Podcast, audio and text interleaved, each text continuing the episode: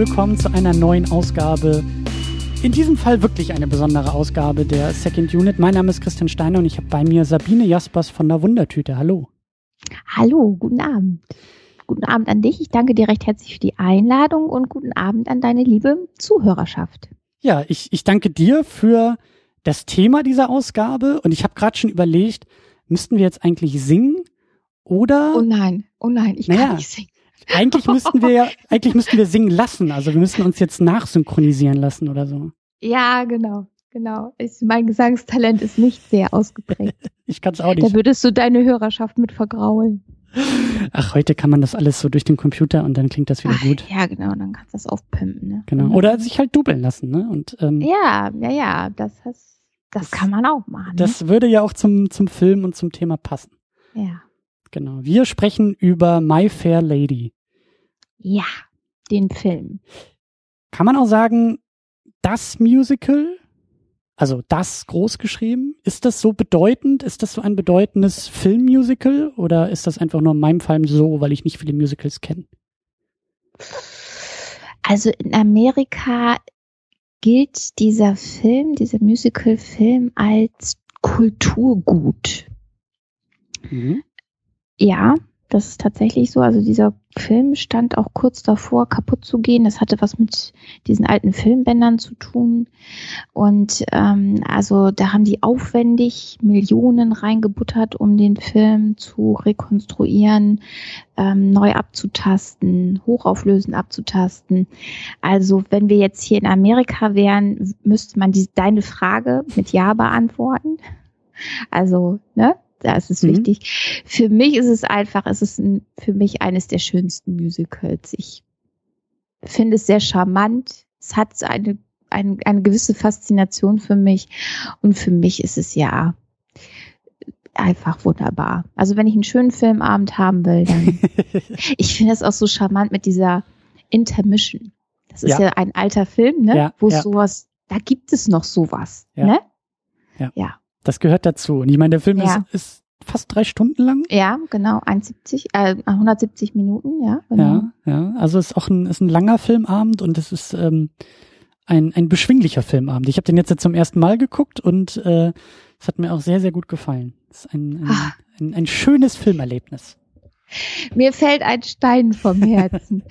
ich hatte dir ja diesen Film, also als es darum ging, ne, welchen Film machen wir denn, ne, hatte mhm. ich dir das ans Herz gelegt und ich dachte nur, oh Gott, und wenn er ihm nicht gefällt, und wenn er den jetzt vollkommen verreißt und mit mir schimpft oder gar nicht mehr mit mir spricht oder so, das finde ich doch sehr, das beruhigt mich sehr, dass dir der Film gefallen hat, ja. Wobei, also das Schlimmste bei solchen Sachen sind egale Filme.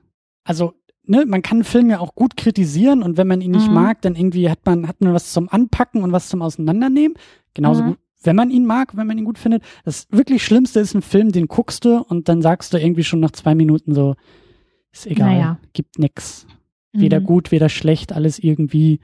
Und mhm. das ist hier nicht der Fall. Also wir, wir haben uns ja auch hier zusammengesetzt, weil wir eben Audrey Hepburn besprechen wollen. Du bist ein großer, großer Fan ja. dieser wunderbaren Frau.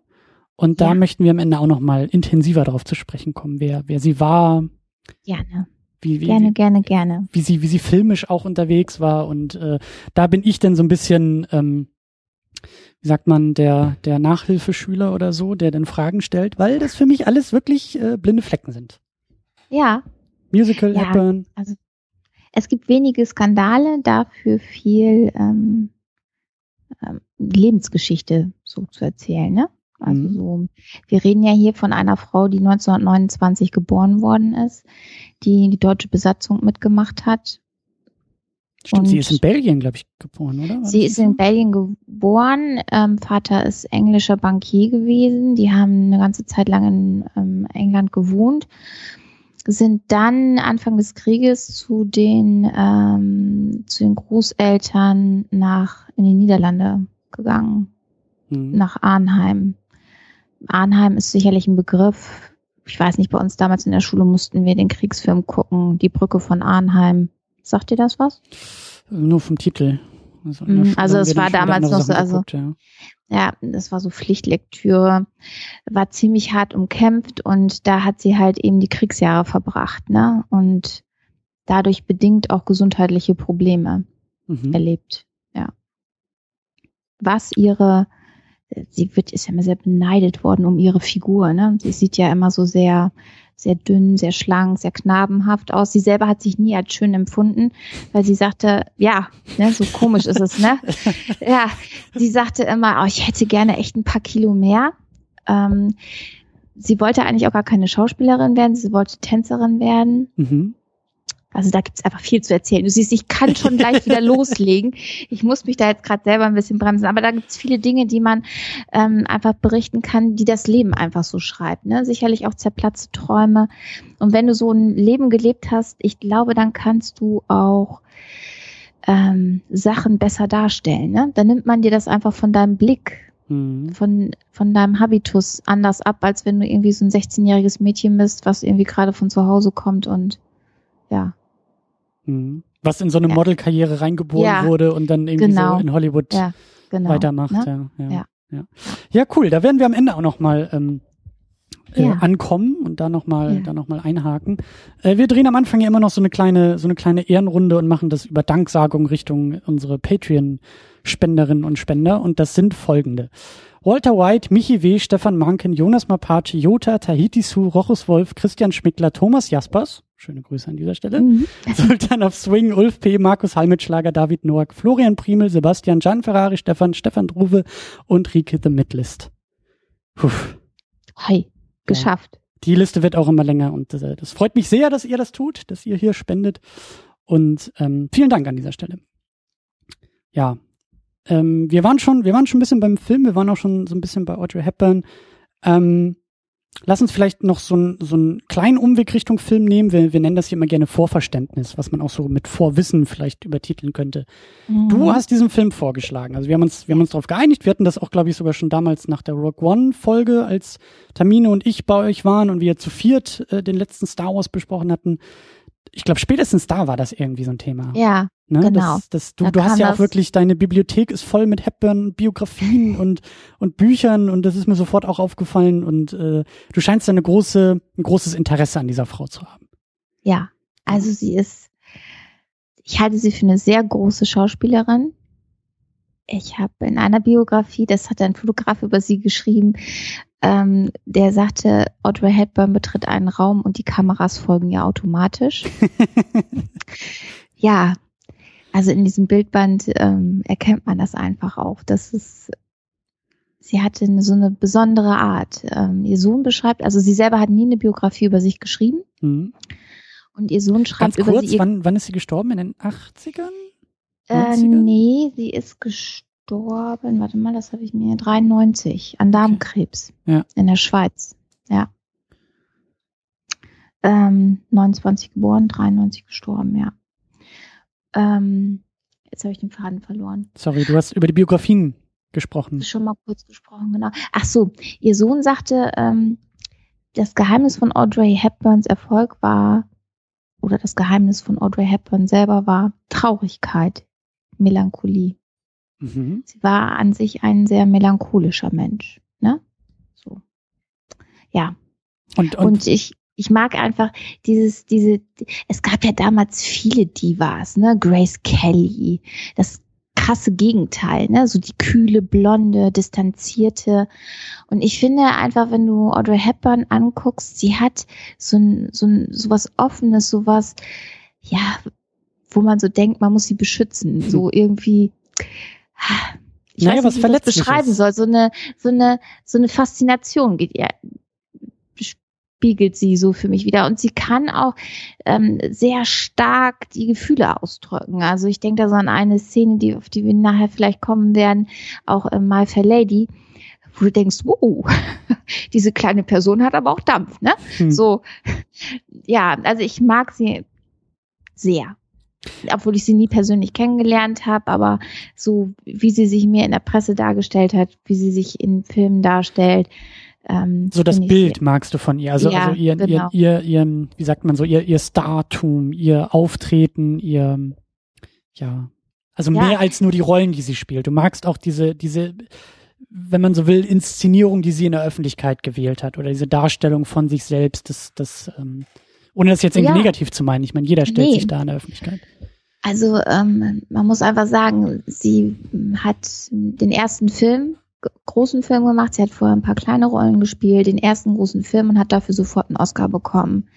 Wenn das heute in der heutigen Zeit einer Schauspielerin passieren würde, ja, die, Entschuldigung, aber dann hast du schon den größten Preis abgeräumt hm. und dann ist es einfach so, dass die Leute dann eine gewisse Arroganz oft repräsentieren und Habitus hm. darlegen, den ähm, Audrey Hepburn niemals, niemals gekannt hat. Wenn sie sich für ein Filmprojekt entschieden hat, dann zu 100 Prozent, auch in, wenn ihr dramatische Sachen dabei passiert sind. Mhm. Da hat sie sich vielleicht einen Tag Auszeit genommen und hat dann aber wieder auf der Matte gestanden. Mhm. Ja.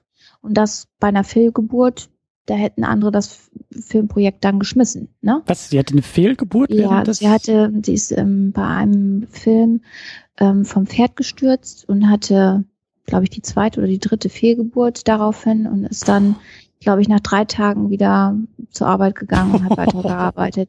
Also sie hat, und das sagen alle, sie hat hochgradig professionell gearbeitet. Ne? Also ähm, du konntest den ganzen Tag, hat, also damals war das ja noch so, dass ähm, zu den Filmen Fotografen ähm, mit am Set waren mhm. und auch Fotostrecken danach mit dir gemacht haben.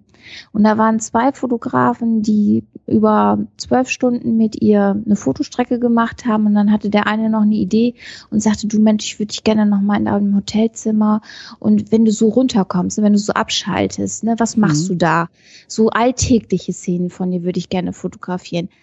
Der hätte heute, glaube ich, keiner der Schauspieler und ich glaube, ich selber auch nach zwölf Stunden Würdest du dann noch sagen, ja klar, mache ich? Da würdest du sagen, ach komm, morgen wieder, ne? Lass uns das mhm. morgen machen. Mhm. Die sagte, ja klar, können wir machen. Mhm. Ja, und das hat sie auch ausgezeichnet. Nie, also für, für, für Ideen, auch für ähm, Newcomer, für Leute, die nicht so bekannt waren, für, wenn die gute Ideen hatten, weil sie eine, die gesagt hat, ja, mache ich.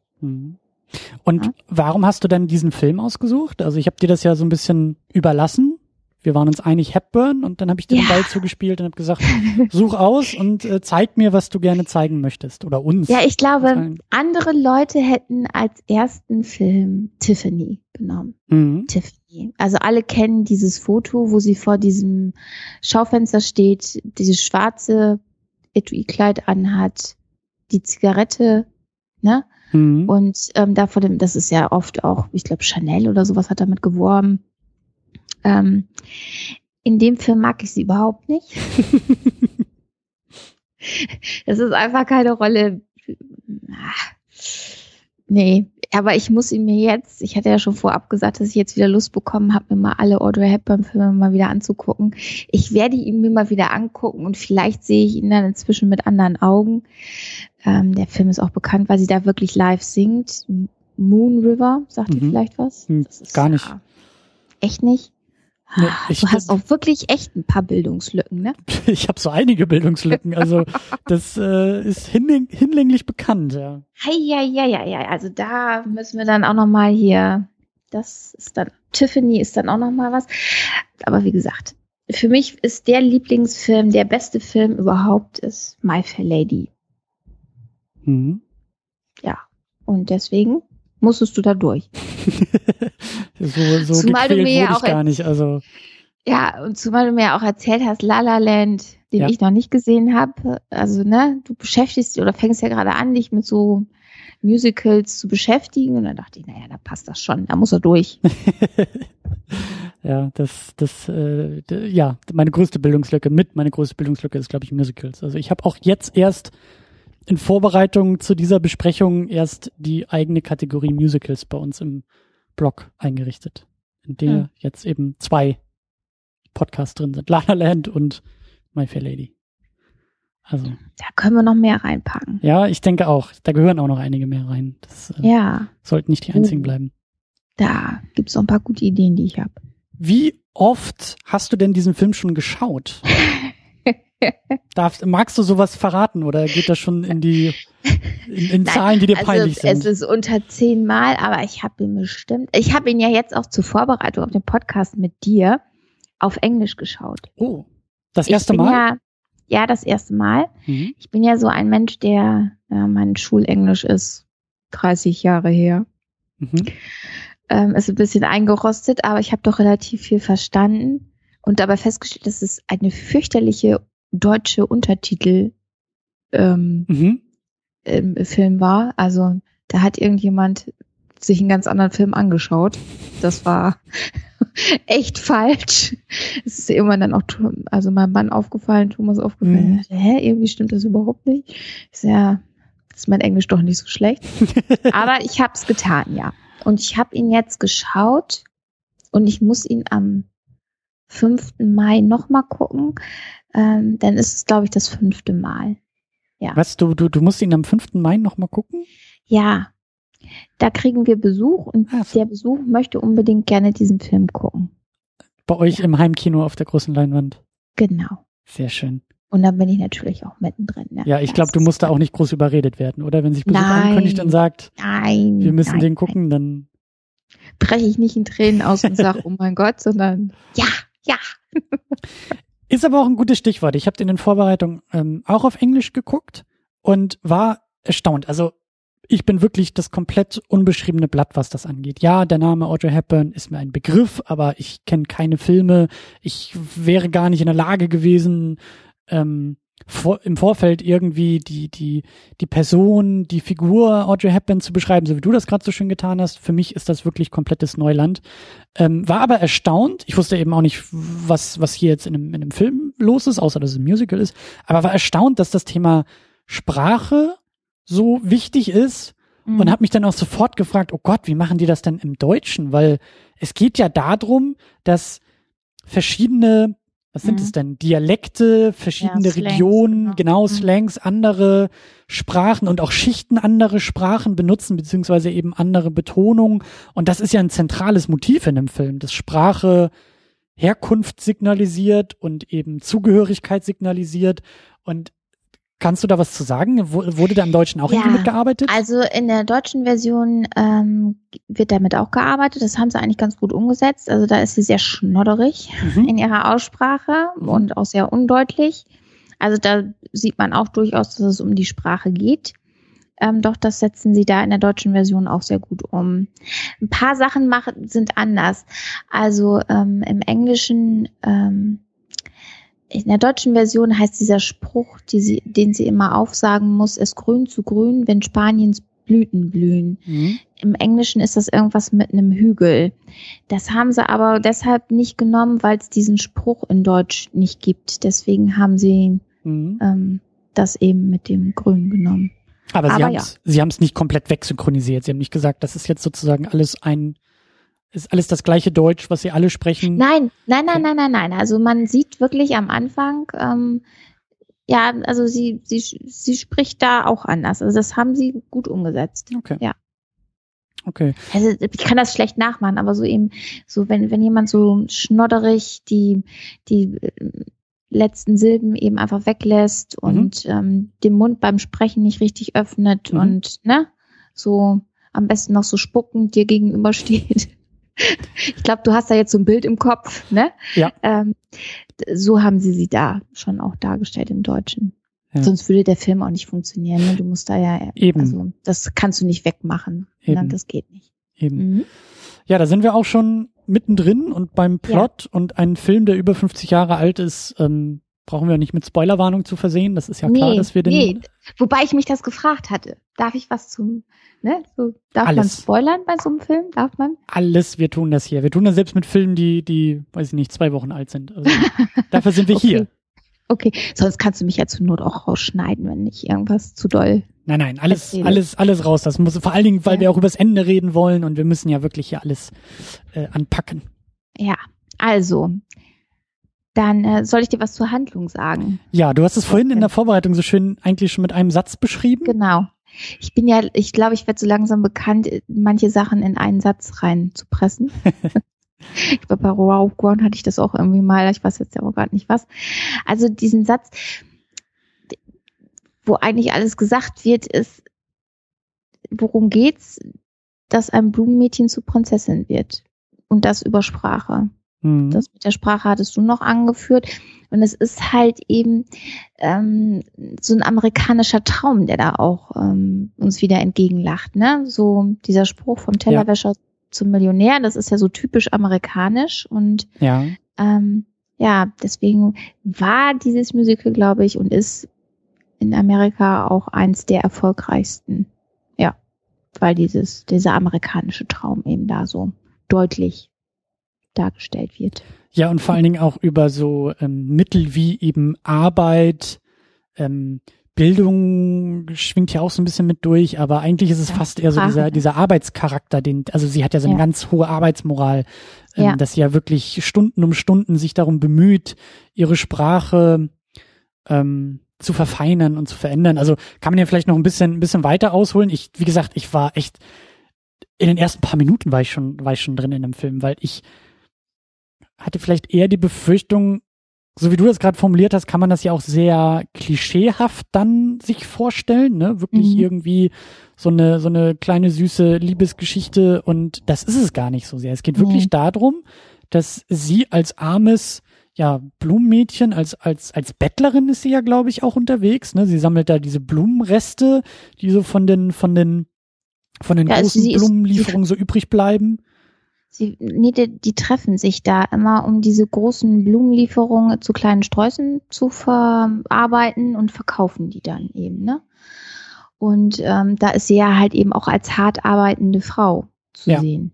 Mädchen, ne? Sie ist eben diejenige, die die Blumen verkauft, sich da den ganzen Tag die Beine im Bauch steht und ihr feierwütiger Vater kommt vorbei und pumpt sie dann da an. Ne? Ja, warum pumpst du deine Tochter an? Naja, ich habe ihr eben das Leben geschenkt und dann kann sie sich ja auch mal ein bisschen, dann wird's ja wohl mal einen halben Groschen für ihren Vater haben. Und ne? ist ja auch nur ein Bier, was er sich ja, gönnen möchte. Ne? genau, ne? Also da genau. kann man ja auch ja, mal ja, mit dem alten Herrn ein bisschen gnädig sein. Ja, ja. Ja. ja, und was halt eben in diesem Film auch sehr dargestellt wird, auf so eine, ich finde, auf eine sehr ja, wie soll ich das sagen, sehr ähm, feinfühlige Art und Weise ist wirklich dieser Standesdünkel, mhm. Standesunterschied. Ne? Mhm. Was passiert? Und das ist ja auch eine zentrale Frage, die am Anfang von der Haushälterin gestellt wird. Was passiert mit ihr, wenn die sechs Wochen rum sind? Mhm. Ja? Weil ähm, der Haushälterin und ich glaube auch dem Kolonel da sehr schnell klar ist, dann kann sie nicht mehr zurück. Mhm. Und sie hat, sie versucht ja auch zurückzugehen und das wird ja da sehr schön dargestellt, wie das ist. Ne? Die Leute erkennen sie nicht mehr wieder. Sie gehört nicht mehr dazu. Sie ist anders gekleidet, sie sieht anders aus, sie wird nicht mehr wiedererkannt. Ja, mhm. es ist nicht mehr ihre Welt. Es passt nicht mehr. Mhm. Ja. Mhm. Und das finde ich auch, sehr, sehr gut dargestellt. Mhm. Und ganz wichtig ist natürlich ähm, ja diese, diese, diese Rahmengeschichte, ne? Also sie stolpert ja. da ja eigentlich nur so ein bisschen durch die Straßen, versucht ihre Blumen loszuwerden zu Beginn mhm. und gerät dann an, ein, an, an eine hohe Gesellschaft ähm, und einen, einen Professor, der in der Lage ist, über ja Sprache und über Dialekte und Aussprachen, die Menschen zu verorten. Also er ist in der Lage, er ist, er ist irgendwie so, glaube ich, das Sprachwissenschaftler, ne? genau. Genau, wo die herkommen. Genau, und dann äh, schließt er mit seinem, mit seinem, äh, weiß ich gar nicht, äh, wer, wer war das, das am Anfang? Eben, ja, das ist auch, ähm, also das ist ja ein Theaterbesuch. Die stehen, das spielt alles so vorm Theater. Ja. Du siehst da die ganzen Leute ja in ihren feinen Roben. Ja. Ähm, sehr aufwendig inszeniert großes Bild, die Treppe runterkommen und dann fängt es auch noch an zu regnen an und ähm, das Theater verlassen. Und sie versucht dann da halt ihre Blumen noch zu verkaufen und an den Mann zu bringen und gerät dann ja an Professor Higgins. Genau. Ähm, und ja, der ist ja Sprachwissenschaftler und er ist auf der Suche eigentlich nach einem anderen Sprachwissenschaftler, beziehungsweise der andere Sprachwissenschaftler will ihn besuchen. Das ist dieser Kolonel Hugh Pickering. Ah, so war das. Stimmt, ja, ja. Die treffen sich da ja, ähm, also ja, ja. Ähm, also man sieht ja diesen Higgins da erstmal so die ganzen Leute, ach, sie kommen daher, sie kommen daher und sie kommen daher. Und ähm, dann fragte er diesen Pickering, fragte ihn ja dann so, ähm, und was meinen Sie, wo komme ich her? Und dann sagte er, da und daher und aus Indien. Und ähm, wie ist denn Ihr werter Name? Ja, ich, oder was ist der Grund ihrer, ihres Hierseins? Und ja, ich bin auf der Suche nach einem Sprachwissenschaftler, nach ähm, Professor Higgins. Und dann kommen die ja so ins Gespräch. Ach, und Sie sind Colonel ähm, Pickering. Und Stimmt. das, dann sind sie Freunde sozusagen. Dann zieht er ja auch bei ihm ein. Also er lädt ihn ein, bei sich zu wohnen. Und ähm, ja. Und dann gibt's halt die große Wette. Ja, ne? Also so, ähm, weil er das Blumenmädchen sehr schlecht behandelt, ne? Also ja. sehr herablassend. Und dann kommt ja so ein Kollege von ihr, der da so rumläuft und sich hinter so einer Säule erst versteckt und dann zu ihr sagt, hier, pass auf, es kann sein, dass es ein Spitzel von der Polizei ist. Ja. Der schreibt alles auf, was du sagst. Ne? Stimmt. Und dann, dann echauffiert sie sich ja. Ne? Ich bin ein anständiges Mädchen. Ich wollte dem doch nur Blumen anbieten. Ich habe doch gar nichts Schlimmes gemacht. Und dann geht ja so ein Riesentheater los. Und ja, ich habe doch. Ne? Ja, ja. Ist es ganz wichtig, ja zu betonen, ich bin anständig und ich will nur Blumen verkaufen. Ich verkaufe hier nichts anderes. Ne?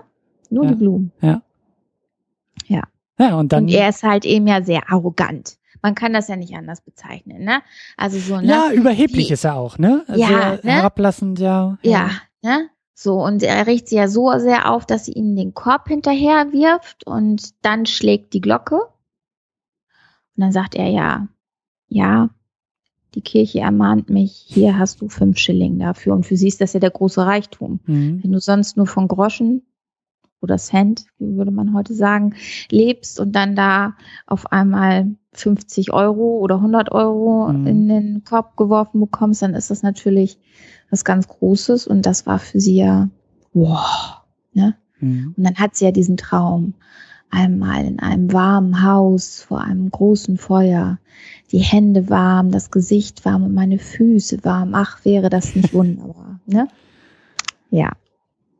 Ja, und das war doch, es war doch so, dass die beiden, die beiden Herren das, glaube ich, erst so ein bisschen im Scherz äh, ja, meinten, ja, so von wegen, der, der Higgins sagt, äh, ich bin so gut mit dem, was ich tue, ich bin in der Lage, ich wäre in der Lage, aus diesem Blumenmädchen mit dem richtigen Training innerhalb von sechs Wochen oder sechs Monaten ähm, äh, auf jeden Fall in einem abgesteckten Zeitraum ähm, sie ihre ihre Sprache, ihre Aussprache, ihre ihre Art und Weise, wie sie spricht, so zu verändern, dass selbst der König, glaube ich, war das, der König nicht in der Lage ist zu erkennen, dass sie ja äh, in Wirklichkeit hier auf der Straße lebt. Also aus, ne, wie du sagst, aus dem Blumenmädchen ja, kann genau, ich so, nur mit war, Sprache ein, ein, eine Prinzessin genau. machen. So, und das, sie sitzt ja immer so daneben und hört zu. Mhm. Und dann fragt er sie ja, was ist dein Traum? Und dann sagt sie so, oh, ich würde so gerne Blumenverkäuferin sein, ne? So eine in einem Warmladen, ja? eine richtigen Blumen, Blumen verkaufen. Und dann lacht er ja so, naja, mit meinem Training. Innerhalb mhm. von vier Wochen würdest du in deinem Blumenladen stehen und da würdest du, die Männer würden dir zu Füßen liegen, ne? So, und da macht es ja Klick bei ihr. Mhm. Ne? Also sie guckt sich dann ja irgendwann später ihr Geld an und ja, gut, dann soll er das mal machen, ne? Er spuckt hier die großen Töne. Er hat gesagt, ich kann in einem Blumenladen arbeiten, wenn er mit mir fertig ist. Ja, dann gehe ich da mal hin und dann soll er das mal machen. Dann nehme ich ihn beim Wort, ja. Ja, genau. Ne? Und auch da hat sie ja den Plan. Ne? Also auch da ist es ihr wieder, ne? sie hat sich extra die Hände und das Gesicht gewaschen, den Hut ausgekramt und hat dann, geht dann ja zu ihm und sagt so, ich nehme Sie beim Wort. Sie haben gestern gesagt, dass Sie mir aus mir eine Blumenverkäuferin machen können in einem Blumenladen. Ich will Sie hier für die Stunden auch bezahlen. Meine Freundin lernt gerade Französisch. Da kriegt, der kriegt, weiß ich nicht wie viel ich habe hier fünf Schilling und ich möchte sie bezahlen mhm. dafür. Mhm. Und dann fallen die Herren natürlich erstmal aus allen Wolken, so, ne, was bildet diese kleine Göre, kleine dreckige Göre sich eigentlich ein? Mhm. Ja, aber sie, sie überzeugt sie und der, es, sie schafft es irgendwie den Ehrgeiz bei ja. Higgins zu wecken, ne? So ja. dieses, ne, so. Und dann mache ich nicht nur eine Blumenverkäuferin aus ihr, sondern dann mache ich gleich eine Prinzessin aus ihr, ne? Ganz ja. genau. Ja, und dann, dann steht halt diese Wette und äh, die, also sie zieht ja auch ein, sie, sie wohnt mhm. dann da bei ihm und ist von morgens bis abends damit beschäftigt, ähm, Sprachunterricht zu nehmen. Eine Vokale zu lernen, genau. Ja. Was natürlich ganz nett gemacht ist, ähm, sie wird dann erstmal gebadet. ja. Auch da betont sie, dass sie ein einständiges Mädchen ist und Ja. sich da nicht entkleiden möchte in fremden Häusern Ein- und so. Genau, ein wie, da waschen sie ihre Wäsche drin? Nee, nee, da waschen wir uns selber drin. Ja. Was? Also es ist auch sehr charmant gemacht, finde ich. Ne? Also Ja. der, der hat auch so einen netten Humor, dieses Musical, dieser Film. Also ich mag ihn sehr. Ja. Ja.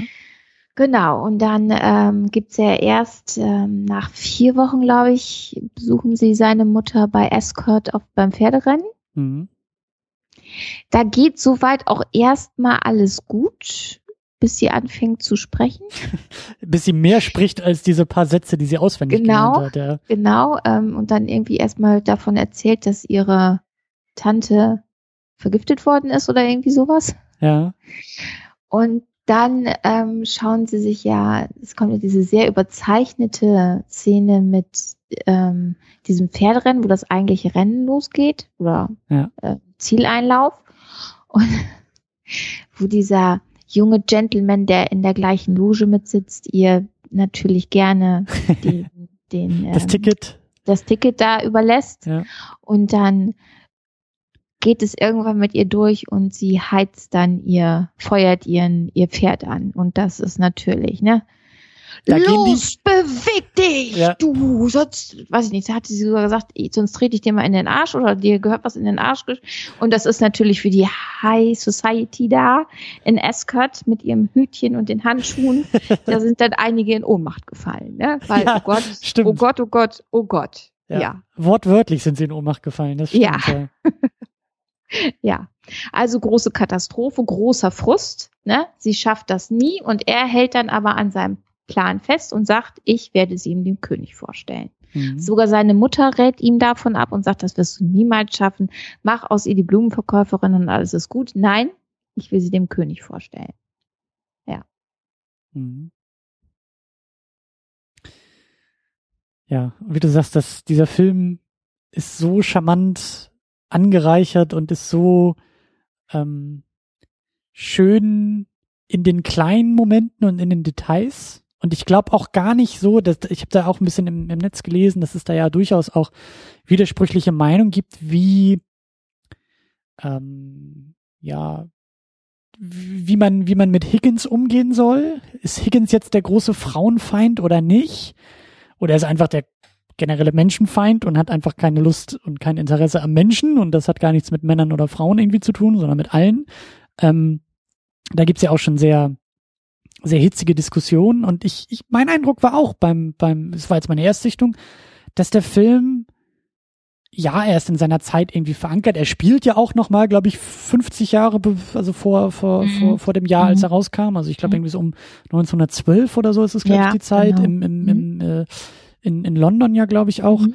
Ähm, aber er hat halt wirklich so in diesen, in diesen kleinen Momenten, da muss man echt ein bisschen genauer drauf gucken, aber dann sieht man auch, dass dieser Film sich da durchaus so ein paar Befreiungs, ja nicht Schläge, aber so ein paar kleine befreiende Momente sich erlaubt, auch in der Darstellung von Männern und Frauen und auch diese, diese, diese, diese Beziehung der beiden, die sich dann ja auch entwickelt, fand ich eigentlich auch sehr schön, weil sie gar nicht so klischeebeladen ist, wie ich sie am Anfang vermutet hatte. Ich dachte wirklich, dass das irgendwie, dass sie wirklich so das traumhafte Prinzesschen nachher wird und in, weißt du, Friede, Freude, Eierkuchen bis ans Ende ihrer Tage. Aber ähm, der Weg dahin ist gar nicht so, so, Ja, also man so muss ja auch, da sind, der, da sind ja auch einige ähm, für die damalige Zeit, wir reden über die 60er Jahre, ne? wo 64 der ist Film, der, glaube ich, ja danach, ne, genau, wo der äh, Film rauskam und er spielt Anfang des, also Anfang 1910, 12 so. Mhm. Ähm, da als Frau, als junge Frau in einen Haushalt zu ziehen mit zwei Männern und ohne Frau, nur eine Haushälterin, Mhm. ist eigentlich schon ein Ding der Unmöglichkeit. Ja, Mhm. das, das hat man damals nicht getan. Das, das, das, das geht gar nicht, ja. So was ja auch diese Mrs. Pierce, die Haushälterin, sehr deutlich zu verstehen gibt, nicht? Ja, so was soll ich denn jetzt hier mit ihr machen?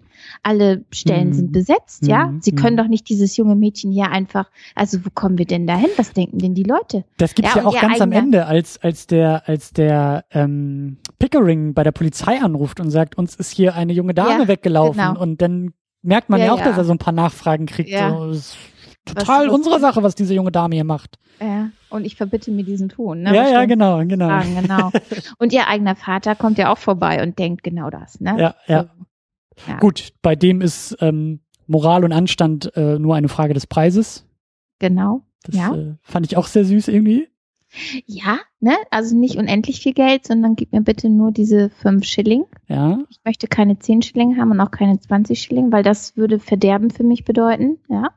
Ja, und er sagt, glaube ich, auch irgendwie sowas wie, wie äh, so sinngemäß, Moral kann ich mir nicht leisten. Also wirklich ja. finanziell nicht leisten. Ich bin nicht, ja. ich habe leider ja. nicht den, den Status und den Stand, um mir über sowas Gedanken zu machen. Und da macht dann, glaube ich, der, der Higgins ja auch noch irgendwie so ein, ähm, so, ein so ein Seitenhieb, glaube ich, irgendwann später, ich weiß gar nicht mehr, was das war, da, da streitet sich Higgins, glaube ich, auch mit irgendjemandem und sagt so von wegen, ja, da gibt's noch hier den Doolittle, den könnten sie mal irgendwie anschreiben. Nee, stimmt, das war irgendwie so ein, irgendein Professor will, glaube ich, irgendwie mit ihm noch äh, sich austauschen ja, zum genau, Thema Ethik und Moral. Und, und Higgins sagt nur so von, zu seiner Haushälterin so, ja, schick ihm mal eine Antwort und leite mal weiter an den Herrn Doolittle. Das ist einer der aufstrebenden jungen Moralphilosophen hier in Großbritannien, so der Vater von ihm. Ja, weil der Doolittle ja, ähm, er sagt ja nicht direkt, was er will. Und dann sagt Professor Higgins zu ihm, was möchten Sie denn von mir? Mhm. Würden Sie es mir sagen? Mhm. Ich möchte es Ihnen sagen. Ich würde es Ihnen sagen. und ich werde es Ihnen sagen. Und das beeindruckt ihn ja, ne? So dieser Mann, der aus dem Nichts kommt, aber dann auf einmal so gerätegewandt ist. Mhm. Und dann fällt ihm dieses ein, dass er dieser, dieses Schreiben von dieser Einladung da von dem hat. Und dann sagt er dann, als der Doodle weg ist, hier, empfehlen Sie den mal. Der kann denen wirklich was vom Leben erzählen. Und vor allen Dingen dieser Amerikaner meldet sich ja dann tatsächlich bei dem Doolittle und macht aus ihm, der eigentlich nicht reich sein will, auf einmal einen reichen Mann. Mhm. Ne? Mhm. Ja. Ja, ach, so viele schöne Momente und schöne Motive ja. und schöne Szenen, dass ähm, da, da, da kommen wir gleich auch noch, auch noch mal wieder zurück. Wir, wir wollen noch ein bisschen äh, Kreise drehen über die Besetzung. Da hast du, glaube ich, dir ja. auch so ein paar Sachen rausgeschrieben. Ja. Für mich sind das alles eher Namen und eher Unbekannte. Also klar, Audrey Hepburn, ne, die klammern wir mal so ein bisschen aus und stellen sie noch mal ganz ans Ende mhm. dieses Podcasts und werden sie da noch mal ein bisschen weiter besprechen. Aber dann haben wir noch in der Hauptrolle als eben den erwähnten Professor Henry Higgins Rex Harrison. Ja. Genau. Der, glaube ich, auch schon in dem Broadway-Musical, das es ja genau. vorher gab, auch schon diese Rolle gespielt hat, oder? Sowohl in New York als auch in London, genau. Mhm. Der kannte diese Rolle, war aber nicht die erste Wahl für die Rolle es sollte eigentlich, warte eben kurz. Mhm. Ich habe mir das irgendwo aufgeschrieben. Ach ja, genau. Eigentlich war Cary Grant vorgesehen für die Rolle. Mhm. Ich gehe mal davon aus, dass du nicht weißt, wer das ist. Den ist Namen aber ja, in der damaligen Zeit ein sehr großer Star gewesen. Gerade bei den männlichen Darstellern ist er einer der Hauptdarsteller gewesen, ne? also große mhm. Nummer. Der hat das Projekt aber abgelehnt, weil es die erste Musical-Verfilmung war und ihm war das zu unsicher. Das hätte ja auch einen Schuss in den Ofen geben können und deswegen hat er gesagt, nee, das mache ich nicht. Was meinst du mit erster Musical-Verfilmung? Ähm, ist das wirklich so, dass äh, ja, My Fair Lady die erste Verfilmung genau. eines Broadway-Musicals auf der großen genau. Leinwand war? Genau. Okay. Genau. Deswegen haben sie sich ja auch diesen ähm, speziellen Regisseur dazu geholt, diesen George Kugo. Ich hoffe, dass ich das richtig ausgesprochen habe.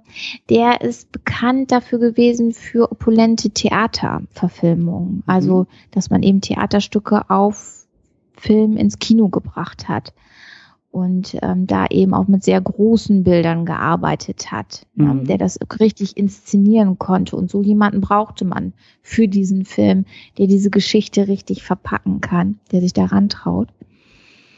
Und ja, da ist man dann, nachdem George, ähm, nachdem hier Cary Grant abgesagt hat, ist man dann relativ schnell bei Rex Harrison gelandet. Ich kann mir in der Rolle eigentlich auch niemanden hm. anderes hm. vorstellen, weil da gehört einfach nicht so ein schöner, gelackmeierter Typ hin, sondern so ein, mhm. so ein bisschen schon so ein verschrobener Typ, ne? Und dieser Rex Harrison ist halt, ist, finde ich, ideal. Mhm. Er ist übrigens am Set, wenn wir über das Singen reden, eine Besonderheit gewesen, weil er ist der Einzige, der die Rolle selber gesungen hat und auch live gesungen hat. Also während des Drehens hat er tatsächlich gesungen. Mhm. Es ist in diesem Film dann das erste Mal gemacht worden, dass ein schnurloses Mikrofon entwickelt worden ist, das bei ihm in der Krawatte versteckt worden ist. Also bei ihm ist es wirklich hm. auch dann live mit aufgezeichnet worden. Und es ist auch eher so eine Art Sprechgesang, oder? Ja, also genau. Das ist, weil es eben diese Schwierigkeit war bei ihm, das hätte man so auch schlecht vorproduzieren können und dann drauflegen können. Und deswegen ist es halt eben, und er, Rex Harrison hat auch gesagt, also bei mir macht er sowas nicht, dass er da irgendjemand anders holt und auf, mich, auf meine Stimme drauflegt, sondern ich will das selber singen und dann mache ich das auch nur so, wie ja. ich das sage. Ja. Und ich meine, wenn er wirklich schon am Broadway und, und auch in London äh, diese, diese Rolle gespielt hat genau. im Musical, dann hat er dann ja auch schon das, diese Erfahrung. Genau. Ja. ja. dann kann das nicht so schlecht gewesen sein, ne? Seine Stimme und sie ist ja auch nicht schlecht, ne? Ja. ja. Dann haben wir ja. noch äh, Stanley Holloway als Alfred Doolittle, also der Vater von Audrey Hepburns Eliza Doolittle, die Hauptrolle, ja. Mhm, ja, genau. Da war auch eigentlich jemand anders vorgesehen. James Cagney sollte das eigentlich spielen. Der hat es eben aus dem gleichen Grund wie Cary Grant abgesagt. Dem war das auch zu. Zu heikel. Zu heikel. Und da sind sie dann eben auch auf die Broadway-Besetzung zurückgekommen, genau. Aber er macht das auch wundervoll. Also Rex ja. Harrison auch, die beiden passen in diese Rollen und, und mit einer die Spielfreude. Ja, das ist wirklich äh, richtig schön mit anzusehen, wie, wie, wie die beiden das machen. Und man darf nicht vergessen, Stanley Holloway, der war damals schon 72, ne? In der damaligen Zeit will das schon was heißen. Und mhm. er hat da doch ordentlich durch die Gegend getanzt. Ja. Aber ihn haben sie dann auch, äh, er hat ja nicht nur getanzt, auch gesungen, aber ihn haben sie dann auch ähm, genau. ersetzt, oder? Genau. Also ja. im Gesang. Es haben im, tatsächlich nur Rex Harrison hat selber gesungen. Mhm. Alle anderen sind gedoubelt worden. Playback. Playback, genau. Per Playback haben sie das dann ja nur genau. am Set noch nachgespielt, ja. Ja. Ja, dann haben wir noch Wilfried Hyde White als Pickering. Genau. Colonel Hugh Damals Pickering. bekannter ähm, Komiker. Hm. Also, äh, ich kenne ihn so auch nicht. Ich kenne ihn nur in der ähm, Rolle von Pickering, aber auch sehr bekannt. Ne? Mhm. Ne? Genauso wie die Hauswirtschafterin Mona Washburn ist auch eine sehr bekannte Nummer damals gewesen und auch die Mutter vom Professor Isabel Elsom muss sehr bekannt gewesen sein. Mhm. Bist du noch da? Ja. Ich bin noch da, ja, ja, ich, ich überlege nur gerade. Ähm, wir haben nämlich auch noch, ähm, haben wir ja schon erwähnt, es ist ja ein, ein Broadway-Musical gewesen und dieses ist, glaube ich, geschrieben von George Bernard Shaw. Ich bin mir da das aber nicht gerade so sicher, weil ich habe, wie gesagt, nicht so die, die Musical-Erfahrung. Ich habe vorher gelesen, dass er, glaube ich, so eine ziemliche Größe ist, was so Musicals angeht. Also gerade so amerikanische, ja. uramerikanische Musicals, da ist er wohl ziemlich ähm, also jetzt zum Film weiß ich, dass der Text von Alan J. Lerner kommt mhm. und die Musik von Frederik Löwe. Oder Löwe, ich weiß nicht genau, wie man das Englisch ausspricht. Ähm, ja, die haben, also dieser Lerner und Löw, die haben wohl ziemlich eng zusammengearbeitet. Da ging es auch manchmal hoch her. da gibt's ähm, so eine nette Anekdote von der Ehefrau von dem Löw, ähm, die mit ihrem Mann gut verheiratet war und schon lange Zeit zusammen. Und er, es gibt in dem Film eine Sequenz, wo Professor Higgins, also wir dürfen ja hier spoilern, mhm. Elijah trennt sich ja dann irgendwann von ihm, zieht aus und geht weg. Mhm. Und ähm, dann singt er. Und das ist ja, ja, ein Liebeslied, was eigentlich kein Liebeslied ist. Mhm. Ne? Also, mhm. weil eigentlich singt so jemand wie er keine Liebeslieder. Ja, und eigentlich ist er der eingefleischte Junggeselle und eigentlich, ja, Frauen, was wollen die eigentlich alle von mir, ne? Die verändern mich nur und machen aus mir ein Kartoffelhelden und nein, nein, ich will meine Freiheit und, ne? Und dann ist er in diesem Lied, wo er dann so feststellt, ja, aber dieses Lächeln am Morgen, diese Feinheit, dieses, dass sie da ist, ne? Da fehlt was. Ich habe mich, ich hab mich so an sie gewöhnt. Und dieses Lied zu schreiben, da hat der Frederik Löwe ähm, sehr gelitten, sozusagen. Also er hat da einige Tage gebrütet und gesagt, also ich kam dann irgendwann zu seiner Frau und sagte, ich komme da einfach nicht weiter. Ich komme nicht auf diese Idee, was ich da schreiben soll. Ja, ein Liebeslied, was kein Liebeslied ist, wie soll mhm. das gehen? Mhm. Und dann sagte seine Frau, du weißt du was? Ich koche dir erstmal einen Tee. da sagt er, oh ja, gute Idee. Und dann kommt seine Frau die Treppe runter mit dem Teetablett und dann sagt er nur so, du bist meine große Liebe. Ich habe mich so sehr an dich gewöhnt. Du bist da und du bist immer um mich rum und du sorgst für mich. Und dann sagt er, stopp, stehen bleiben, nicht bewegen. Und sie steht auf der Treppe mit dem Tablett und, was ist jetzt los? Dann holte er Zettel und Stift und schrieb dieses Lied. Also so seine Frau war eigentlich diese Inspiration für, ne? Dieses Lied. Aus dem Leben geschrieben hat er das. Genau, ja. Das fand ich so eine ganz nette Geschichte, die ich da in einem Bonusmaterial gefunden habe.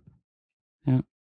Ja, ja. Die, die, die Beziehung der beiden ist natürlich auch, auch äh, also im Film, im Stück, ähm, die zwischen Higgins und, und Eliza, die sich da so entwickelt, die ist halt, die ist schön. Die ist schön, weil es eben nicht so eine klassische ähm, oder, oder nicht so eine klischeebeladene Liebesgeschichte ist. Weißt du, was ich meine? Also ich habe da echt ja. irgendwie ein bisschen, ein bisschen mehr, bis das alles ein bisschen triefender erwartet. Aber das ist total süß mit anzusehen, weil die beiden eigentlich, ich meine, er besingt ja auch am Anfang sein Junggesellendasein, ja, ne? Und genau, und keine ja ganz Frau. stolz drauf, ne? Genau, ja. und, und da redet er mit Pickering ja genau. auch so ein bisschen drüber, so, ich, ich brauche keine Frau, ne? So die Frauen, genau. die sind immer nur da, um zu ärgern und zu nerven und das ist doch alles viel, viel besser. Und dann merkt er ja auch im Laufe der, der, der Geschichte, wie du, wie du gerade gesagt hast, ne? So diese, dieses Liebeslied, Liebesbekundung, die eigentlich keine, keine, keine, keine lautstarke Liebesbekundung ist, eigentlich auch schön, ne? So der Mann der mhm. Sprache, der aber nicht in der Lage ist, so seine Gefühle in Sprache genau. auszudrücken, ähm, der sich halt dann eben doch an sie gewöhnt hat und sie ja auch genau. irgendwie so ein bisschen an ihn und gerade am Anfang ist sie, wie du sagst, ja auch über ihre Sprache eher so ein bisschen schnodderig unterwegs und lässt ihn das ja auch so ein bisschen wissen und fantasiert ja eigentlich auch darüber, wie sie ihm ans Leder geht oder wie der mhm. König ihm ans Leder geht und wie sie das mhm. dann feiern würde. Und, und ähm, mhm. ja, da prallen zwei sehr stolze Charaktere aufeinander und reiben sich dann so ein bisschen auch aneinander. Ja, wobei sie sich ja relativ schnell in ihn verliebt, finde ich. Ne? Weißt du, wo der Punkt ist, wo sie sich in ihn verliebt? Da musst du mir helfen. Das ist, als bei ihr der Knoten platzt und sie die ganzen Sachen richtig spricht. Die üben ja und ja. üben und üben und üben und sie sitzen irgendwann mit dieser, er sitzt da mit dieser Eiskrawatte, Eisblase auf der Stirn da und ne und weiter ja. und ähm, redet dann einmal richtig mit ihr, ja, so dieses, ja, es ist schwer, ja, ich verlange viel von dir, aber du hast ein Ziel, du willst etwas Besseres werden, ja, und dann muss das klappen. Und äh, dann macht das irgendwie, sie guckt ihn so ganz entsetzt an, mhm. denkt nach und dann sagt sie auf einmal alle Sprüche richtig. Und dann bricht er diese Freude aus und er tanzt mit ihr. Mhm. Und dieser Moment ist das, wo sie zerfließt und ja, sie kriegt diese Anerkennung und mhm. sie lächelt Respekt, ja eigentlich ja. danach, diesen Respekt von ihr, äh, von ihm zu bekommen. Können wir nachher uns auch nochmal angucken, so diese Geschichte, was sie so privat mit ihrem Vater, wie das so aussah. Mhm. Ich glaube, deswegen konnte sie das auch ganz gut spielen. Ähm, das war so dieser entscheidende Moment, Moment für sie, ne, wo sie ja dann auch so sich gar nicht mehr runterkommt. Sie wird ja dann von Mrs. Pierce ins Bett gebracht und steht wieder auf und mhm. er hat mit mir getanzt und ich könnte die ganze Nacht weiter tanzen und ach ja. das ist halt eben auch ja sehr unschuldig, sehr mhm. ja sehr nett, sehr ja auch wieder dieses liebliche, ne? Mhm. Es ist nicht so dieses wie es heute vielleicht dargestellt werden würde, dieses, ne? Rumpf, Bumpf und ran an die Mutti, sondern sondern es ist so eine nette, charmante, unschuldige Art und Weise. Und das liebe ich halt eben auch an diesem Film. Ne? Mhm. Und er, bei ihm ist es ja nie, dass man das so richtig sehen kann. Er gewöhnt sich so an ihr und ist eigentlich immer so der Coole. Mhm. Ich weiß nicht, ob du so diese Sequenz noch so vor Augen hast, wo sie wirklich, ja, dann zum Ball geht und die Treppe runterkommt und ähm, Pickering muss sich ja dann erstmal einen Port eingießen. Möchten Sie auch einen Port? Nein, ich brauche keinen Port. Nein, nein, nein. Und dann kommt sie ja diese Treppe runter und dann geht er noch mal eben kurz in den Raum zurück und holt seine Handschuhe und dann gießt sie sich doch eben schnell einen Port ein und stimmt. stürzt den runter. Stimmt, ja. Ne, weil ja, es ist ich, doch ja. nicht alles so cool, ne? Ja, stimmt, stimmt. So, und das ist ja der Moment, als sie diese Treppe runterkommt in dieser Vollendung ihrer Schönheit. Also ich kriege jedes Mal Gänsehaut, wenn sie diese Treppe runtergeht. Und ich glaube, ich kann diesen Film noch 50 Mal gucken. Ich werde immer Gänsehaut bekommen, weil ich diesen Moment einfach zum Niederknien finde. Also diese Frau ist in diesem Moment so schön. Mhm. Eine Elfe, ja. Mhm. Wir normalsterblichen Frauen werden nie so aussehen. Aber man kann ja mal, ne? Ich bin glücklich verheiratet, aber diese Frau himmel ich in dem Moment an, wenn sie da diese Treppe runterkommt.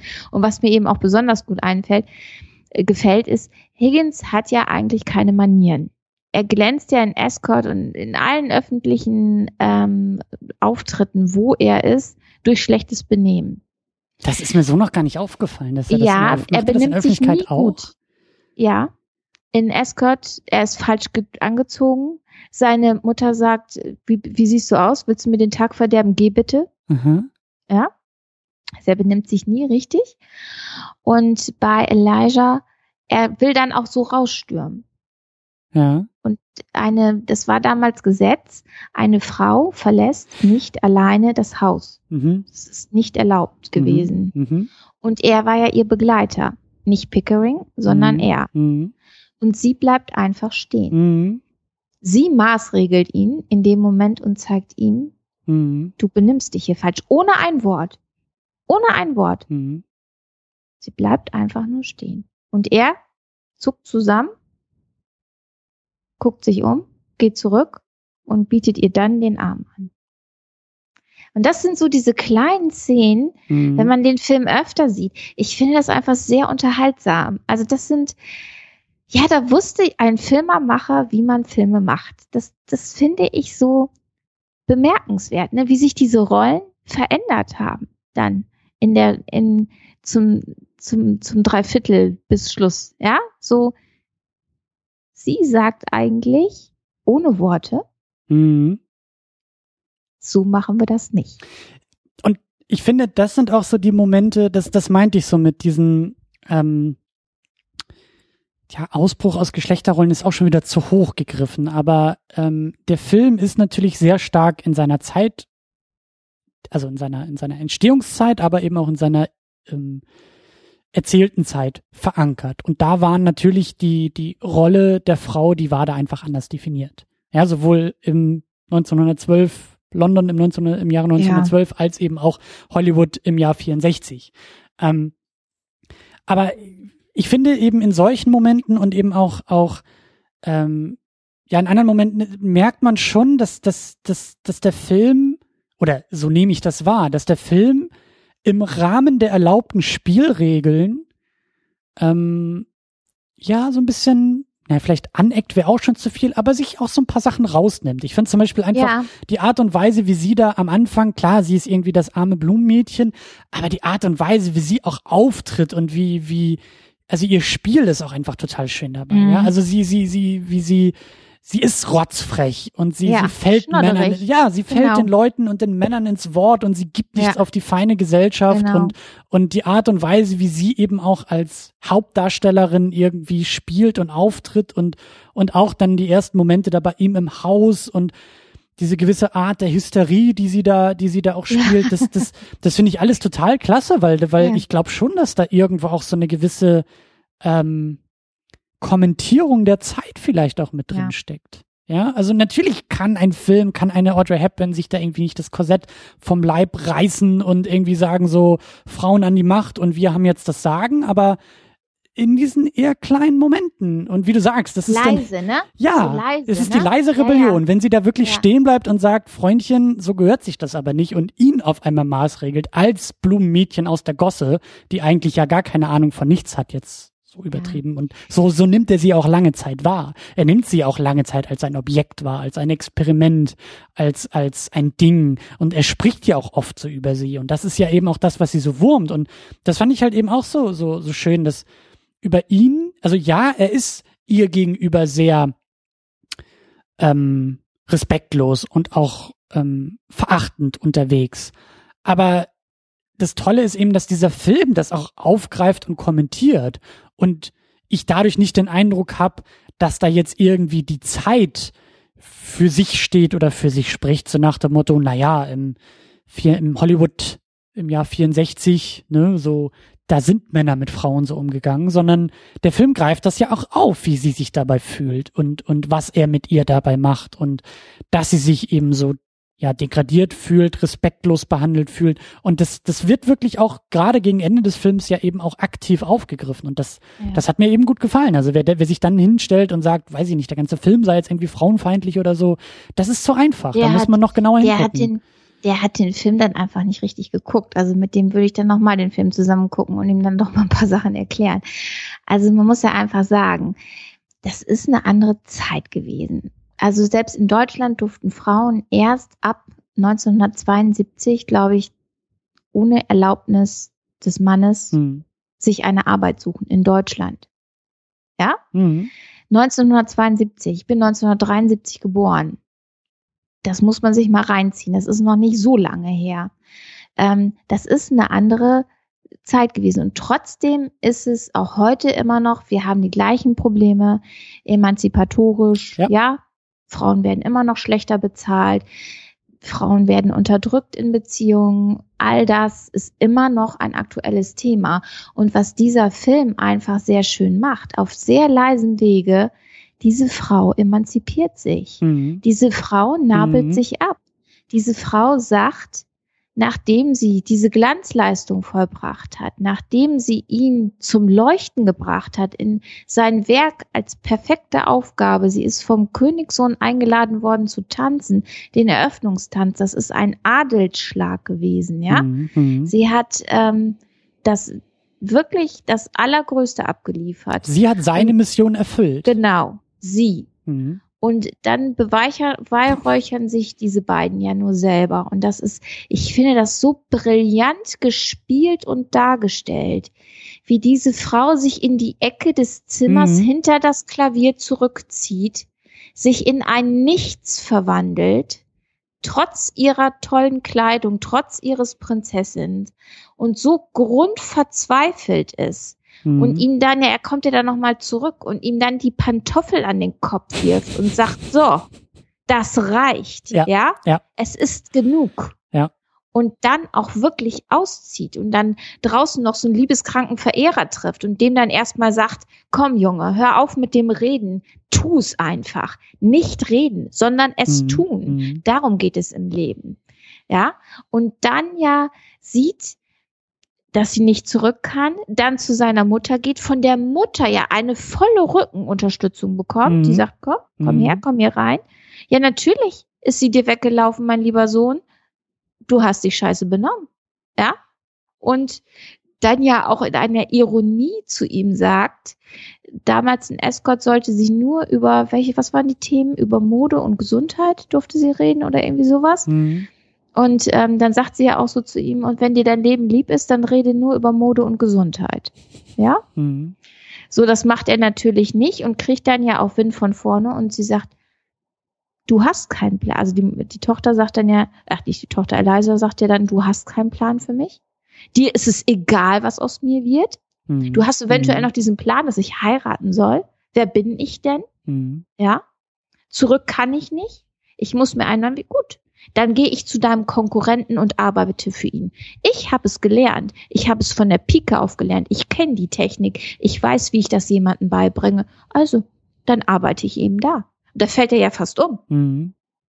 Ja, aber sie ist nicht dumm, sie ist nicht dieses kleine Dummchen, sondern das ist der Moment, wo sie aufsteht und sagt, nee, Freud, überleg dir das. Mhm. Ja, und dann ist es auch kein Problem, dass du mich heute das letzte Mal siehst. Tschüss. Mhm. Und dann geht sie. Ja. Und das in der damaligen Zeit, wenn man das alles mal so berechnet, ne, ist das schon sehr leise, aber ein deutliches Statement. Ja, und, also und, und das Hollywood war ja damals auch noch was anderes. Du durftest dir nicht. Damals gab es Zensuren, ja, mhm. wenn du zu kritisch, zu viel Haut, zu was weiß ich, dann wurde der Rotstift angesetzt. Das musste rausgeschnitten werden.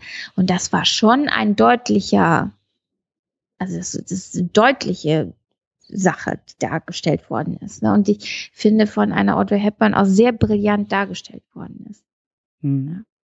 Ich glaube, da gab es auch noch so einen Moment draußen auf der Straße. Ich glaube, das ist irgendwie so eine Szene mit ihrem Vater, der da, ich weiß gar nicht mehr warum, er tanzte da irgendwie dann ja auch durch die Baustellen und ich weiß gar nicht mehr, ich glaube, da hat er dann auch irgendwie sein Geld gekriegt oder, oder in Aussicht. Ich glaube, nee, da wollte er, wollte er, glaube ich, hin. dann heiraten. Er hat doch dann diesen Job bekommen, den ihm Higgins ähm, ja. verschafft hat.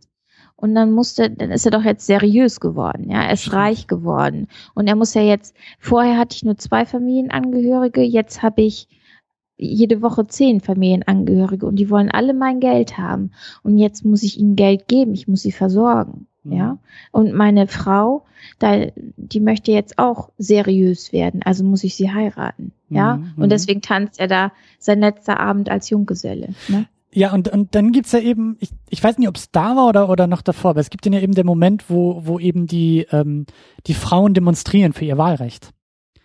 Und sie ziehen da ja so, so auch so ein bisschen so nebenbei durch die Straßen und er macht sich da ja auch so ein bisschen drüber lustig. Und mhm. ich glaube, die anderen Männer auch irgendwie so in ihrem, mhm. in ihrem äh, Tanz durch die Straßen, in ihrem Gesang. Und ich meine, ich, ich ist jetzt auch schon ein paar Tage her, dass ich den Film gesehen habe, aber ich glaube, dass, dass, dass die auch noch von den Frauen einen mitkriegen. Ich glaube, die teilen dann ja, nochmal so ganz leise irgendwie so, ja, ja, genau. so eine, die so ein bisschen hinterherläuft und dann, weißt genau, du, haut sie ihm irgendwie noch eine runter und zieht weiter. Trommel oder so, genau. Und irgendwie sowas, dann, ja. Ja, ja, ja, ja, das stimmt, das stimmt, das stimmt. Ne, so, so nach dem, und ich meine, klar, so, ne, die, wir wissen, wie die Geschichte äh, verlaufen ist und, und äh, deswegen glaube ich auch, dass das so ein, so ein, so ein Augenzwinkern in die Richtung war. So, ja, ja, so die Männer können sich, können sich beschweren und können sich drüber lustig machen, aber ne, so die, die, der Fortschritt ist nicht aufzuhalten. Ja, ja, ja. Und es er macht es halt eben wirklich nicht laut, sondern leise, ne? Also, mhm. Äh, haben wir jetzt schon öfter gesagt, aber es ist einfach so, es sind die kleinen Szenen, die man sich da sehr deutlich angucken muss, ne? Und ähm, ja, die, die sehr aussagekräftig sind. Mhm. Diese tiefe Verzweiflung, die sie da auch eben hat in diesem Moment, wo sie dann, wo Higgins und Miss Pierce und ja alle ins Bett gehen, ne? Und sie dann wirklich für diesen Moment alleine in dem Wohnzimmer bei Higgins ist und wirklich dieses ganz verzweifelte Weinen hat, ne? Dieses, wo gehöre ich jetzt hin? Was wird aus mir? Mhm. Jetzt, ich verwandle mich wieder in ein Nichts, ne? Ja, darum geht's auch sehr stark in dem Film, um, um mhm. dieses, um dieses, ähm, um, um, ja, das, ich weiß nicht, wie man es wie man's beschreiben soll, um, um Lebenswelten, um Zugehörigkeit. Klar, Schichten sind hier noch ganz stark herausgearbeitet. Ja, Standes, ne, Standesunterschiede. Ja. Das geht da ja, also sie kommt von ganz unten, Blumenmädchen. Ja. Ja. ja. Ähm, die nächste Stufe wäre ja Blumenverkäuferin gewesen, so in ihrer Welt, ne? Das ist auch was ganz Tolles. Ja. Ne? Und jetzt wird sie ja sozusagen zur Prinzessin. Sie steigt auf bis ganz nach oben. Weißt du, was gehört mir grade, da aber gehört da ja aber auch nicht hin. Weißt du, was mir gerade jetzt so auffällt, warum ich das so toll, also warum ich den Film auch so gut finde bei der ganzen Sache? Ich habe befürchtet, dass sie vom Blumenmädchen zur Prinzessin wird, weil sie den richtigen Mann liebt. Aber in Wirklichkeit geht's ja darum, dass sie vom Blumenmädchen zur Prinzessin wird, weil sie, klar, über den richtigen Mann, mit der Hilfe des richtigen Mannes, über ihre eigene Fähigkeit und über harte Arbeit und über Bildung und über all diese Aspekte, die nichts mit irgendwelchem Hochheiraten zu tun hat, über diese Wege schafft sie es. Sie schafft es durch ihre Persönlichkeit, durch ihren Glanz, durch ihre, ne, Ja, und, Bezaubernde, und ne? Für durch auch die, die Sprache, ne? Da ist ja immer dieser Konkurrent, dieser Sprachwissenschaftler, der für die Königin rauskriegen soll, wer ist diese Frau, wo kommt sie her, ne? Der dann ja. irgendwann verbreiten lässt, dass sie. Ja, aber, aber sie, sie heiratet nicht einfach nur irgendwie. Nee. Weißt du, es geht nicht nee. darum, dass sie vom richtigen Mann aus der Gosse geholt genau. wird und ihm irgendwie schöne Augen macht und zack, genau. ist sie auf einmal irgendwie die strahlende Prinzessin, sondern es, es, es sind auch ihre eigenen Fähigkeiten, es sind auch ja, ihre eigenen Mittel. Genau, sie hat sich ja. das halt selber so erarbeitet arbeitet. Deswegen ist es am Ende auch ganz schön, wenn, wenn sich dieser Bogen so ein bisschen wieder schließt und die beiden halt auch so ein bisschen wieder zusammenkommen und versöhnlicher sind, weil es da auch keine, keine allzu, also die beiden begegnen sich halt auf Augenhöhe. Das ist auch das Tolle. Es geht eben nicht darum, dass sie einfach sich an den richtigen Mann kettet und dadurch irgendwie, weißt du, erlöst wird durch seinen Reichtum, durch seinen Status, sondern klar, es ist seine Hilfe natürlich, aber sie, sie, sie ist selbst in der Lage, mhm. ähm, genau dahin zu kommen. So. Und er ist ja in dieser Schlussszene, wo sie dann zurückkommt, geht es ja auch darum, er ist ja erstmal da am Rumleiden, ne, weil sie weg ist. Ne? Man muss es ja einfach so sagen. Er kommt wie so ein geprügelter Hund ja. nach Hause und singt ja. dann da sein äh, Lied, was eigentlich kein Liebeslied ist. Und nein, ich werde sie auch auf gar keinen Fall reinlassen. Ich werde sie wegschicken. Und natürlich mache ich ihr die Tür vor der Nase zu und ich werde das genießen und mich freuen. Und dann macht er die Haustür auf und geht ja dann in sein Arbeitszimmer oder durch die Arbeitszimmer überall hängen ihre Bilder und mhm. überall hört er ihre Laute und mhm. macht ja dann auch ähm, diese Sequenz, die er mitgeschnitten hat, als sie das erste Mal da war, macht das an und sitzt da ja so ganz verzweifelt. Und dann kommt sie ja so in das Haus rein um die Ecke und macht dann den, den ähm, das, ähm, wie heißt denn das? Schallplattenspieler sagt man nicht. Grammophon ist es, glaube ich. Ne? Grammophon, genau. Grammophon macht sie dann aus und sagt ja dann mit ihrer eigenen Stimme, was sie da ähm, zu sagen hat. Und dann sieht man ja, wie er so im Stuhl so, oh, sie ist wieder da. Mhm. Und dann schickt er sie nicht weg und sagt nur mit so einem Augenzwinkern, wo waren noch mal meine Pantoffeln? Mhm. Mhm. Und ich glaube, das ist so dieser Moment, wo natürlich alle im Manzen aufschreien könnten. Aber ich glaube, wenn man diese ganzen Geschichten vorher sieht, diese ganzen kleinen Geschichten, ist das wirklich so ein bisschen mit dem Augenzwinkern gemeint. Und er zwinkert ja auch mit dem Auge. Ne? Also mhm. es ist so ein bisschen so ein Foppen zwischen Liebenden, glaube mhm. ich. Ja, so kann, kann man das werten. Mhm.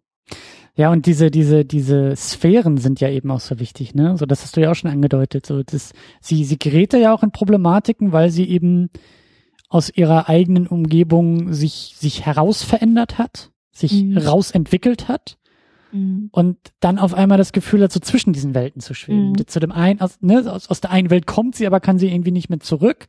Und in diese neue Welt, in die sie da irgendwie hineingestoßen passt wurde, nicht. passt sie auch nicht, weil sie da nicht herkommt. Ja, und vor allem, sie hat ja auch Blut geleckt, ne? Man muss es ja auch mal so sagen, durch diese harte Arbeit. Ja, ähm, weil ähm, er schlägt ihr ja vor, wieso, du siehst doch gar nicht schlecht aus. Naja, wenn wir jetzt deine Tränen trocknen, wir finden schon einen Ehemann für dich. Ne? Wo ist mhm. das Problem? Mhm. Also musst du dir keine Sorgen machen. Schläfst eine Nacht drüber, morgen sieht die Welt wieder gut aus und dann gucken wir mal. Vielleicht heiratet Pickering dich ja sogar. Ne? Mhm. Der ist auch keine schlechte Partie und ach, der hat auch deine ganze Garderobe bezahlt, kannst du den doch heiraten. Ne? So. Ja. So, und wo sie ja einfach auch so das als Schlag empfindet, weil sie ja durch Arbeit so weit gekommen ist und ihr ist heiraten nicht genug. Ja, mhm. das ist ja auch so, das drückt ja auch diese Verzweiflung einfach aus, ne? So, ja, ich, ich soll jetzt heiraten, ja, und dann? Ne? Das ist nicht mehr genug. Ja? Sie kann auch Sie, zu viel, um jetzt einfach nur ja, zu heiraten. So. Genau. Ja. Ne? ja. Und das sind so Sachen, die dieser Film, also wer sagt, dass da Frauen diskriminiert werden, der hat den Film einfach nicht richtig geguckt. Ne? Also diese Zwiespalt der Frauen und auch dieser Standesdünkel in der damaligen Zeit, den es ja auch heute durchaus auch gibt, wenn wir mal genauer hingucken wollen. Ähm, mhm das wird da schon sehr deutlich zur Sprache gebracht für einen Film der 60er Jahre. Hm? Ich mag ihn einfach. Es ist ein, er ist, ja, es ist ein Musical. Man könnte sagen, das ist ja, weil es ein Musical ist, da wird gesungen, dadurch ist es laut. Hm. Aber es ist auch ein Film der leisen Töne.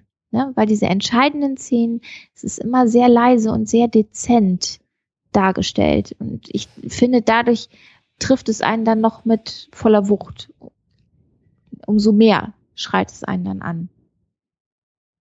Macht das liegt vielleicht auch daran, weil ich den Film schon so oft gesehen habe. Ist das, ist das denn, also ich bin ja neu in diesem ganzen Musical-Kontext, äh, ja. ja. Und ähm, ich merke auch hier, wie sehr mir das gefällt, dass der Film seine Stärke nicht nur aus den Liedern zieht. Wir haben jetzt auch schon viel und lange über diesen Film geredet, ohne über die Songs eigentlich zu sprechen. Wir sind noch gar nicht beim Musical Stimmt. angekommen, haben aber schon Stimmt. diesen Film richtig gut zu packen gekriegt. Ähm, wie gesagt, ich bin, ich bin, ich bin hier neu in dieser ganzen Materie, merke aber auch, dass mir das an diesem eben auch so schön gefällt. Ich, für mich ist La La Land auch so ein Kandidat, bei dem ich unabhängig der ganzen Lieder und wunderschönen Stücke eben auch noch was ganz anderes rausziehen kann. Und hier sehe ich das genauso.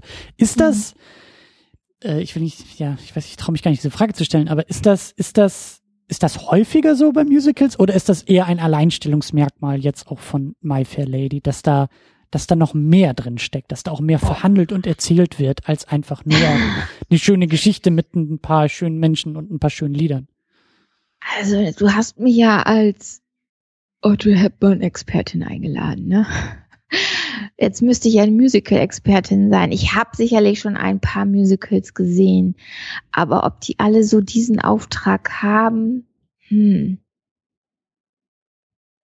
Ich würde sagen nicht. Ich würde aber auch nicht so weit gehen, dass ich sage, dass My Fair Lady ein Alleinstellungsmerkmal hat. Schwierig. Eine ich glaube, dazu kenne ich nicht alle Musicals. Wenn man sich Phantom der Oper, das ist ja auch verfilmt worden, ähm, anguckt, da geht es auch so ein bisschen über Standesdünkel und wie das ist, wenn man gehandicapt ist mit, mhm. ne, mit irgendwelchen körperlichen Merkmalen da kann man auch sich das ein bisschen genauer angucken. Ähm, nee, ich würde nicht sagen. Es gibt sicherlich so, also mir fällt jetzt gerade Phantom der Oper ein, aber da draußen in der Welt gibt es sicherlich noch ein, zwei andere, wo es auch noch um ein bisschen mehr geht. Ne? Evita, den habe ich selber nie gesehen. Da soll es ja auch um, da gibt es ja auch so diesen politischen Auftrag. Mhm, mhm. Ja das ist so das, was ich zu der Beantwortung deiner Frage beitragen kann. Ich merke schon, die Frage ist nicht beantwortet, aber sie ist auf jeden Fall vertagt. Ja, genau. Ich glaube, da müssen wir tatsächlich jetzt noch eine Musical-Reihe starten, Film-Musical-Reihe. Also wir müssen uns jetzt alle die Musical Filme genau reinziehen, die ähm, ja genau. Also bei Phantom der Oper kann ich noch mitmachen, den finde ich auch ziemlich cool. Evita habe ich selber noch nicht gesehen. Ja, da kommt noch was auf dich zu. Ich freue mich drauf, aber ich halte das mal so als Zwischenergebnis fest, weißt du, so nach Musical Nummer ja. eins, Musical Nummer zwei. Ich merke zumindest für mich, dass das, ähm, dass mir das gut gefällt, wenn da noch mehr mit drin ist. Wobei, wir könnten es auch anders machen. Es war so in, in dem Ding der 60er Jahre, so diese Filme, die da produziert worden sind, das war es oft so, dass dort gesungen worden ist.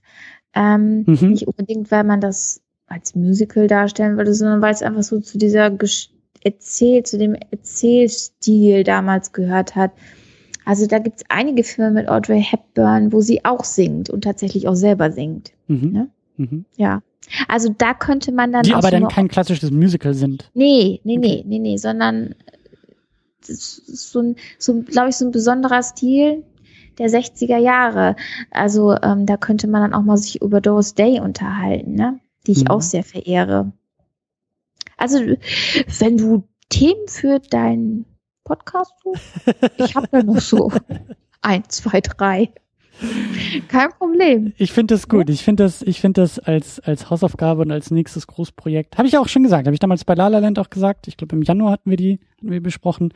Ähm, und äh, ja, Musicals als, als nächste große Baustelle für mich mhm, auf jeden dann Fall. Dann hast du noch Audrey Hepburn. Da können wir auch einige Filme uns angucken. Und dann hast du noch Doris Day. Ja, da hast, bist du dann auch mal bei den, bei den Klassikern unterwegs, ne? Also so bei den richtig alten Schinken. Mhm die fehlen dir ja auf deiner weißen Landkarte, dann kannst du da auch mal ein paar Fähnchen stecken. Dass du da dann doch mal ein bisschen mehr über eine Audrey. Also das finde ich ja wirklich eine Bildungslücke, wenn man über Audrey Hepburn nichts weiß. Dafür. Oder Doris Day, also diese ganzen alten Schauspieler.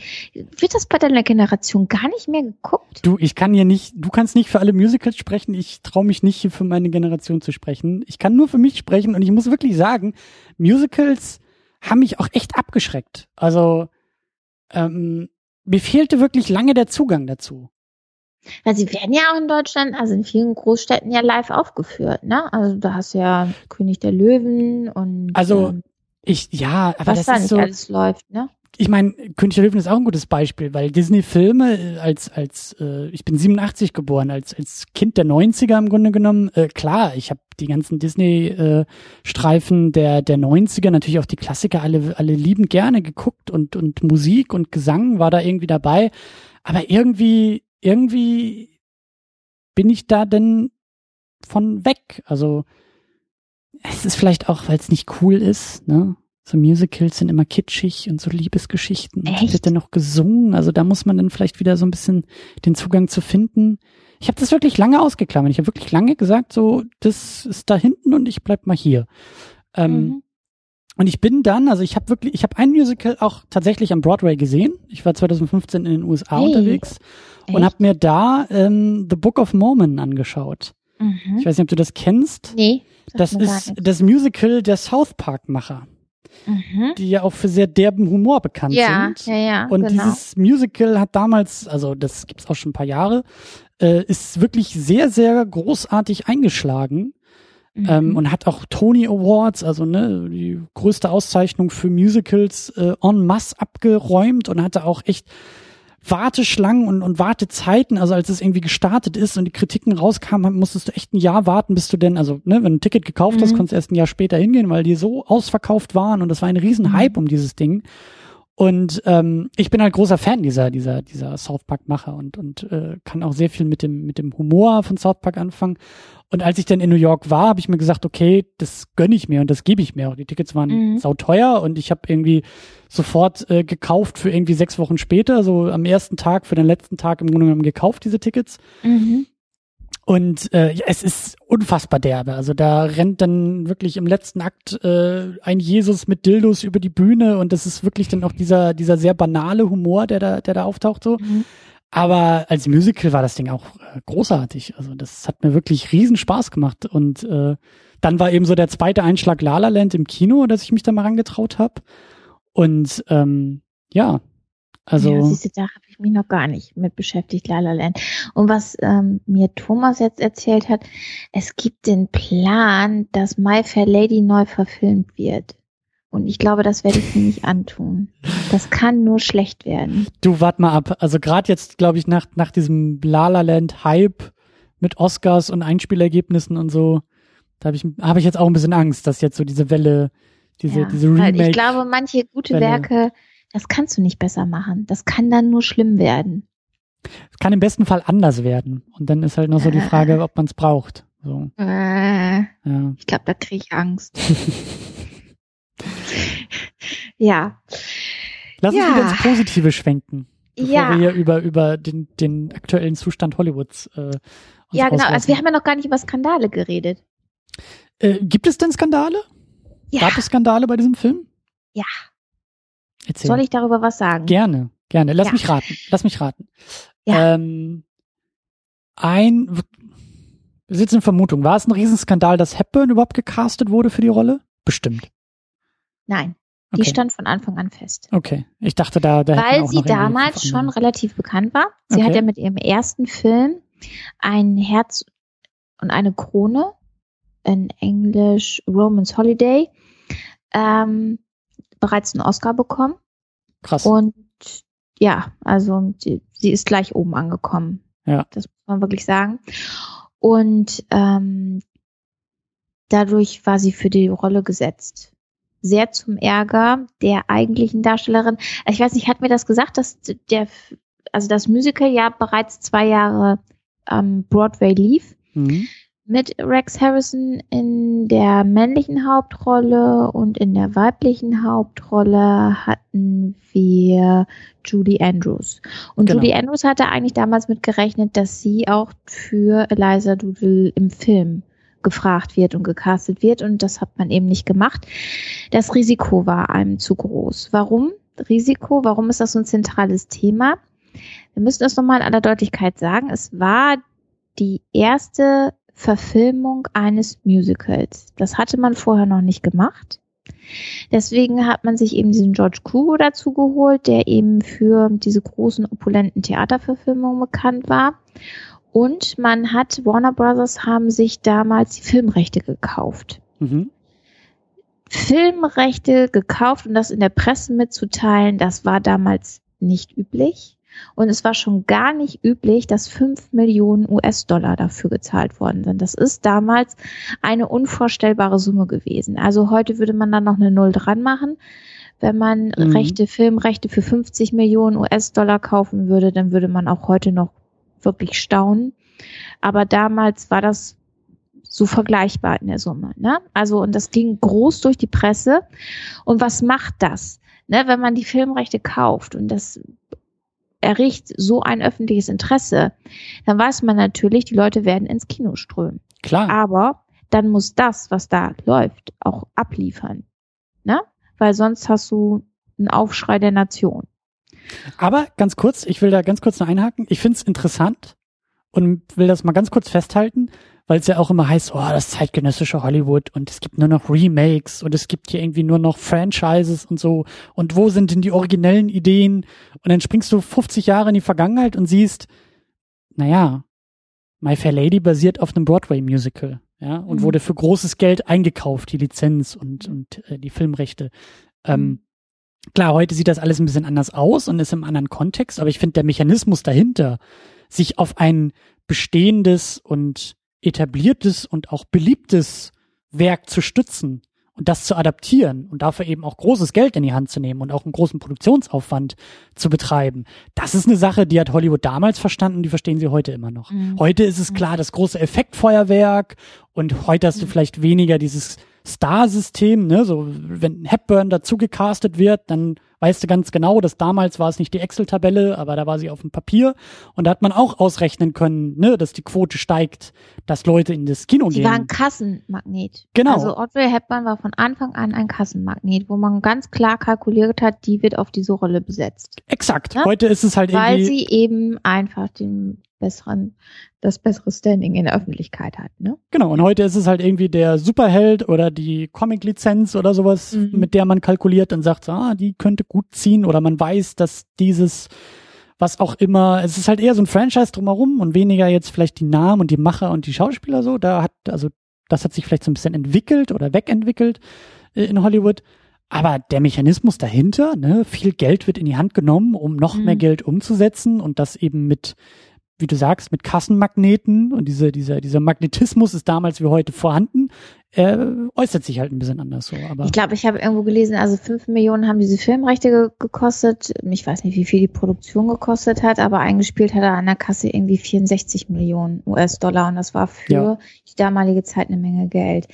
Und opulent, über opulente Szenen. Also man muss sich ein paar Sachen vor Augen führen. Absolut diese Anfangsszene, wo die Leute die Treppe runterlaufen, in diesen ganzen Abendkleidern, wo es das, die Theatervorstellung zu Ende ist. Solche Einstellungen gab es damals nicht. Das ist das erste Mal auf Leinwand gebracht worden. Also mit so vielen Leuten solche großen Szenen mhm. hat man damals nicht so ohne weiteres machen können. Mhm. Ja, oder dieses in Escort ja, das Pferderennen, ja, dass alle schwarz-weiß gekleidet sind und das, was ja sehr ja. überspitzt dargestellt wird. Ja, und dann gleichzeitig dieses Pferderennen, ja, was da ja auch von der Geräuschkulisse, vom Sound, das musste ja auch alles gemacht werden. Das war sehr aufwendig für die damalige Zeit. Ja, ja. auch die Technik. Ja. Dieses schnurlose Mikrofon, ähm, das, das gab es vorher nicht. Das ist speziell für diesen Film sind Sachen entwickelt worden ja, und Bühnenbilder, spezielle ja. sind entwickelt worden. Überhaupt Damals auch die, die Sets, so, diese, diese, ja. diese Straßen, wenn, wenn, wenn sie draußen auf den Straßen unterwegs sind und auch am Anfang, als sie ja dann nach dieser Eröffnungsszene da so ein bisschen singend sich durch genau. ihre, durch, durch, durch ihre Straßenwelt begibt und das ja. ist alles wahnsinnig aufwendig gemacht. Also. Ja. Es ist damals alles gebaut worden, weil Exakt. man fing eigentlich erst später an, an Originalschauplätzen zu drehen. Ähm, da ist das alles gebaut worden. Es ist alles richtig gebaut worden. Mhm. In Hallen, in riesigen Hallen, Produktionshallen. Mhm. Ja. Es hat sich dann eine Halle in Escort verwandelt, sozusagen. Ne? Oder eine Halle hat sich dann, ist dann gebaut worden, das Set für diese Straße, ne? Mhm. Oder die, ähm, das Arbeitszimmer, dieser Bereich, ne? Solche Sachen. Also da, das ist halt anders produziert worden. Ne?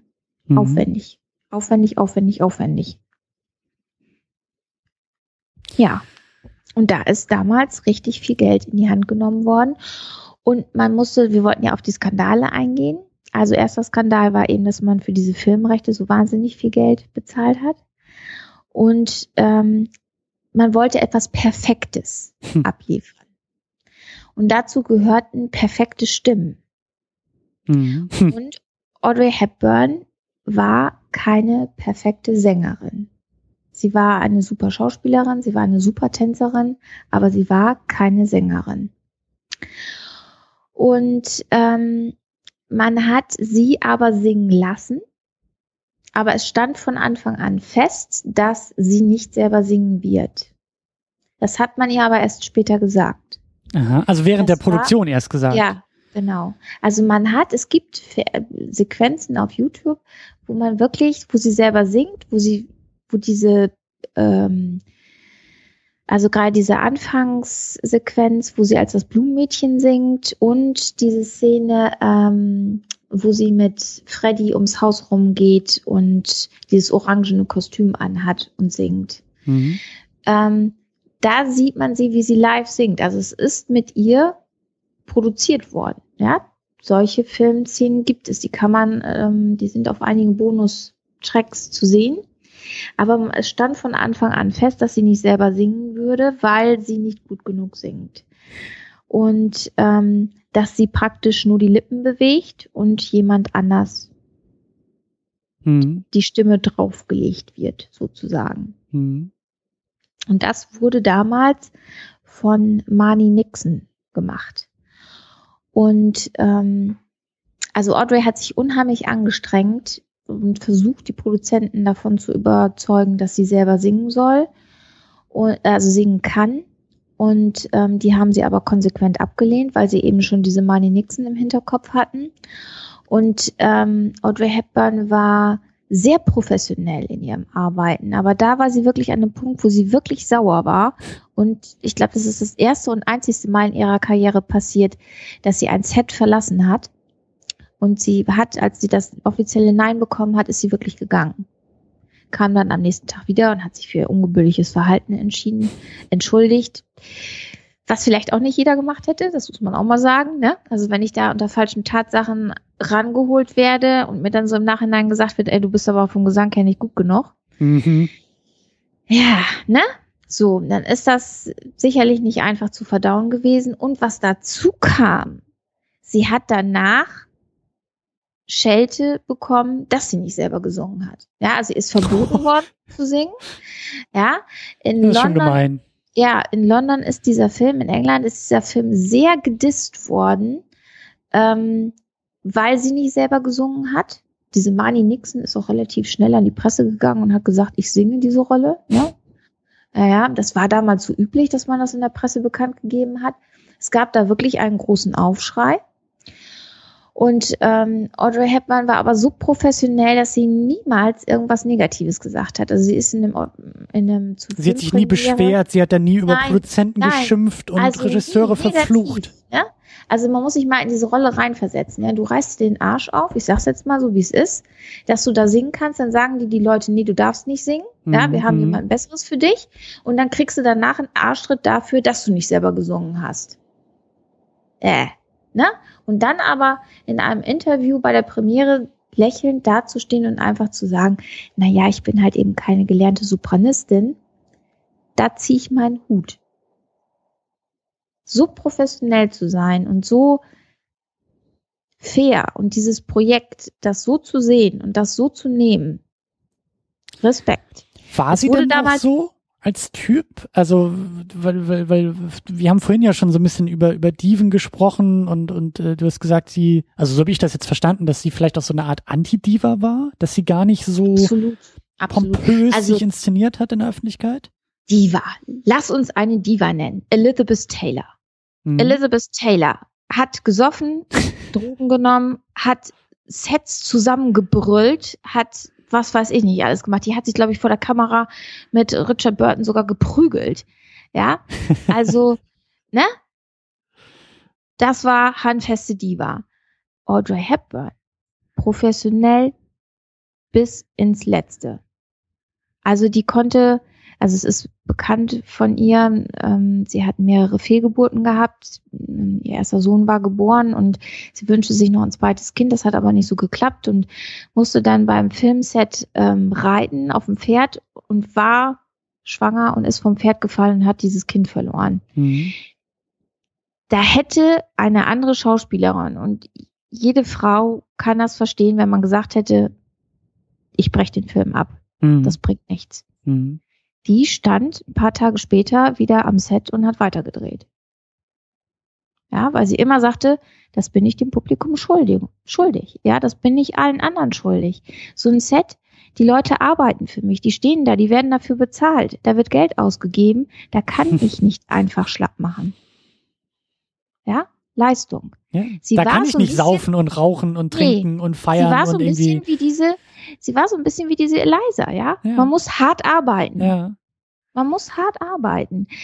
Sie hat auch ganz, ganz viele Angebote bekommen, dass sie doch bitte meine Biografie schreiben sollen. Ne? Ja, mal so rein Tisch machen, so, ja, ja. Genau, viele Geschichten erlebt hat. Ja, allein jetzt haben wir ja hier diesen kleinen Skandal ausgegraben, wo sie ja gerne selber gesungen hätte, aber ja. nicht durfte. Das hätte man ja gut in so ein Buch reinpacken sollen.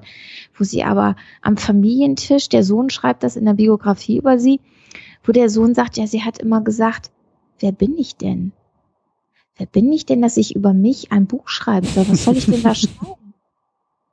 Und dann hat sie mal gesagt in einem Interview, sie hat als Baby sehr schwer Keuchhusten gehabt, so dass sie im Alter von sechs Wochen reanimiert werden musste, also wiederbelebt werden musste. Und dann sagte sie so in dem Interview, meine Biografie, ich wurde dann und dann, ich glaube im Mai, am 5. Mai oder so, 4. Mai 1929 geboren und starb sechs Wochen später. Das hätte sie in ihre Biografie geschrieben. Mhm. Ne? So, ähm, sie war frei von Skandalen gab sicherlich einige. Also erster Mann, Mel Farrow, Ehe geschieden, kam gleich der zweite mit einem Psychiater, auch die Ehe geschieden, dann in wilder Ehe mit einem Niederländer zusammengelebt. Ja, hätte man ganz viele Skandale drüber produzieren können. Audrey Hepburn hat es aber verstanden, privat, privat. Also sie hat, das hat der Fotograf äh, über sie sehr schön beschrieben. Es gab ähm, ein ähm, Film. Ach, ich komme jetzt nicht auf den Titel. Auf jeden Fall hat sie da so einen Waldgeist gespielt und dieser Waldgeist sollte immer mit einem Reh begleitet werden.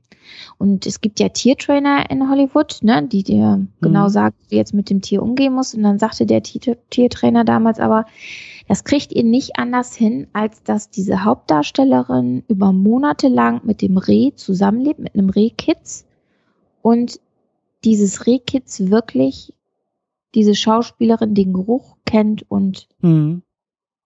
also die müssen zusammenwachsen. Audrey Hepburn hat, weiß ich nicht wie lange, aber zur Vorbereitung auf den Film mit einem Rehkitz zusammengelebt, ist mit dem zusammen eingekaufen gegangen und ist dann auch begleitet worden von diesem Fotografen. Und der Fotograf schrieb dann so, man hätte eigentlich erwartet, dass in Amerika die Leute dann hingehen, das Rehkitz anfassen wollen, mit Audrey Hepburn reden wollen oder so. Mhm. Nein, das gab es nicht. Sie ist nicht. Also so, die Leute standen in, in Abstand ne, und haben mhm. sie angeschaut, Aber dieses Näherkommen und eine gewisse Grenze überschreiten, das hat man bei Audrey Hepburn nicht gemacht. Das kann keiner erklären. Das war so eine natürliche Grenze, die sie ausgestrahlt hat, die nicht überschritten wurde und die auch nie überschritten worden ist. Das würden gerne heute, glaube ich, sehr viele Schauspielerinnen haben, ne? so eine eingebaute Grenze. Aber sie hatte das irgendwie. Das kann man nicht erklären. Sowas hat man nur, sowas hat man nicht. Das ist auch, das ist super spannend. Da könnte man eigentlich auch die nächsten Töpfe noch aufmachen, vor allen Dingen so in Richtung Star, ähm, also das Star-System haben wir schon so ein bisschen erwähnt, aber auch Star-Kult. Also auch, also mein, meine allererste Frage in diese Richtung, ich weiß nicht, ob du sie beantworten kannst, ist halt wirklich, ob sie, also ich spüre das schon, dass da, dass sie auch so eine, ähm, also dass sie ein, natürlich eine große Ikone ist, aber ich glaube eben auch besonders als, als Modell für andere Hollywood-Stars, gerade weibliche Hollywood-Stars, die sich, die, also da, da wird es doch eine Menge geben, die sich an ihr orientiert haben oder versuchen an ihr zu orientieren. Und, und dieses, diese, diese, ich, ich weiß nicht, wie man sagen soll, aber dieses, dieses Leben in der Öffentlichkeit, wie sie es definiert hat und wie sie es gelebt hat, dieses, diese, diese Antidiva, die sie war, das, da, da wird es garantiert eine Menge geben, die, die, die sich auf sie beziehen, heute noch und sagen, Ne? Nee, ich so. glaube die wenigsten. Weil Meinst sie hat nicht? Also verschiedene also, Sachen, sie hat verschiedene Sachen sehr konsequent gemacht. Also sie ist kein Mensch, der in Hollywood permanent gelebt hat. Sie hat es ähm, sehr schnell gemerkt, dass ihr das nicht gut tut. Mhm. Und ähm, sie ist, also sie hat sich dann irgendwann in, zu einem festen Wohnsitz in der Schweiz entschieden, auch schon während sie noch gedreht hat. Ähm, das ist ja nun sehr weit von Hollywood entfernt ähm, und hat da wirklich die Distanz gesucht. Also sie war, und ich glaube, das ist der Unterschied. Wenn du eine gewisse Distanz haben willst, dann musst du diese Distanz auch leben. Du kannst nicht auf der einen Seite saufen, Partys machen und im Zentrum von Hollywood dich bewegen. Mhm. Und dann aber darüber, davon erwarten, dass keiner darüber berichtet. Du kannst nur entweder oder. Ja, und ich glaube, dass viele eben einfach diesen ungesunden Hollywood-Weg ein, einschreiten, äh, entlang schreiten. Und guck, man muss ja auch ich sagen, sie hat alle. Ich glaube nicht ja, alle. aber viele, viele. Ich ne? meine, klar, das ist auch eine und Menge Kalkulation. Auch, ja, wo es oft auch ungesund dann wird, ne, weil ich, ich stelle mir das, ich kann es natürlich auch nicht sagen, aber ich stelle mir das so vor, guck mal, du machst deinen ersten großen Film und bekommst einen Oscar. Da bist mhm. du ganz oben. Mhm. Punkt. Da müssen wir uns nicht weiter drüber unterhalten. Sie hat vorher schon Auspre äh, Auszeichnungen bekommen. Sie hat danach diverse Auszeichnungen bekommen. Ähm, jetzt habe ich den Faden verloren. ähm, Hepburn so als als äh, Rollenmodell für für Antistars. Und der Rückzug aus Hollywood, da waren wir. Ja. Ja, ja, ja, ja, ja, ja. Ah, ich hab doch den naja, ich meine, gut, wir, wir, wir können nur vermuten. Also ich, ich glaube schon. Ich glaube schon, dass da, dass da, dass, dass sich da so manche Hollywood-Stars, ich bin, ich bin auch nicht so, so drin, was, was so Gossip angeht und, und was so dieses, was, was, was so die Regenbogenpresse angeht, aber ich glaube schon, wenn, also gerade in der Gegenwart, wenn ich dann so an manche an manche äh, Hollywood-Stars denken, ja gut, okay, Stars ist heute auch wieder anders. Ja, ich glaube, ja, glaub, dieser also Megastar, also der Hepburn war. Das hast du heute einfach nicht mehr. Es ja. ist so eine, so ein Klon, so eine Massenproduktion. Alle sehen irgendwie gleich aus. Ja, mhm. alle müssen die gleiche Figur haben. Und ähm, ja, sie war eben anders, ne? Sie war für ihre damalige Zeit relativ groß. Mhm. Sie war sehr schlank. Sie fand sich selber nicht hübsch. Andere ich würde sagen, es ist eine Frau zum Niederknien gewesen. ja. So, ähm, ja, und ich glaube, sie war ein sehr geerdeter Mensch. Ne? So, ähm, die mhm. sehr schnell gemerkt hat, was tut mir gut, was tut mir nicht gut und das dann auch sehr konsequent umgesetzt hat, ne? indem sie einfach gesagt hat, nee, dann ziehe ich mich hier einfach zurück. Wenn ein Film kommt, dann bin ich da, bin mhm. auch zu 100 Prozent da, aber ansonsten mein Privatleben gehört mir. Und als dann der zweite Sohn kam, nach diesen Schwierigkeiten, die sie hatte, hat sie sich erstmal komplett zurückgezogen. Ne? Also der ist, glaube ich, 1970 geboren. Da hat sie zehn Jahre lang überhaupt nichts gemacht. Ne? weil sie wirklich gesagt hat, das ist mir jetzt wichtiger. Mhm. Ich meine, da war die Karriere ja auch schon, wenn du sagst, mit dem ersten Film schon den Oscar, also ähm, wie viel höher hätte es denn noch gehen sollen? Ne? Ja, ja, ja also was, genau. was, was, was sind da denn noch die Ziele, außer jetzt irgendwie diese Oscars aneinander zu reihen? Ja, genau. Ja. Ja. War sie denn Musical-Star? Äh, also sie hat, ähm, sie ist bekannt geworden in Hollywood. Also sie, ich hatte ja gesagt, sie hat mehrere kleine Filmrollen gemacht, auch noch in den, da hat sie noch in den Niederlanden gewohnt. Da hat sie so einen Werbefilm für irgendwie so eine niederländische Fluggesellschaft gemacht. Ist dann nach dem Krieg nach London zurückgegangen und hat da eine Ballettausbildung begonnen, also auch abgeschlossen. Mhm. Wobei sie wollte gerne Solotänzerin werden. Man hat ihr aber gesagt, aufgrund dieser Mangelernährung, die sie im Krieg hatte, ist ihre, ist ihr Muskelsystem nicht komplett aufgebaut gewesen. Und sie hätte keine Chance gehabt, eine Solistin, Solotänzerin zu werden. Das, da, da wäre sie einfach nicht drangekommen. Das, mhm. das konnte sie nicht leisten.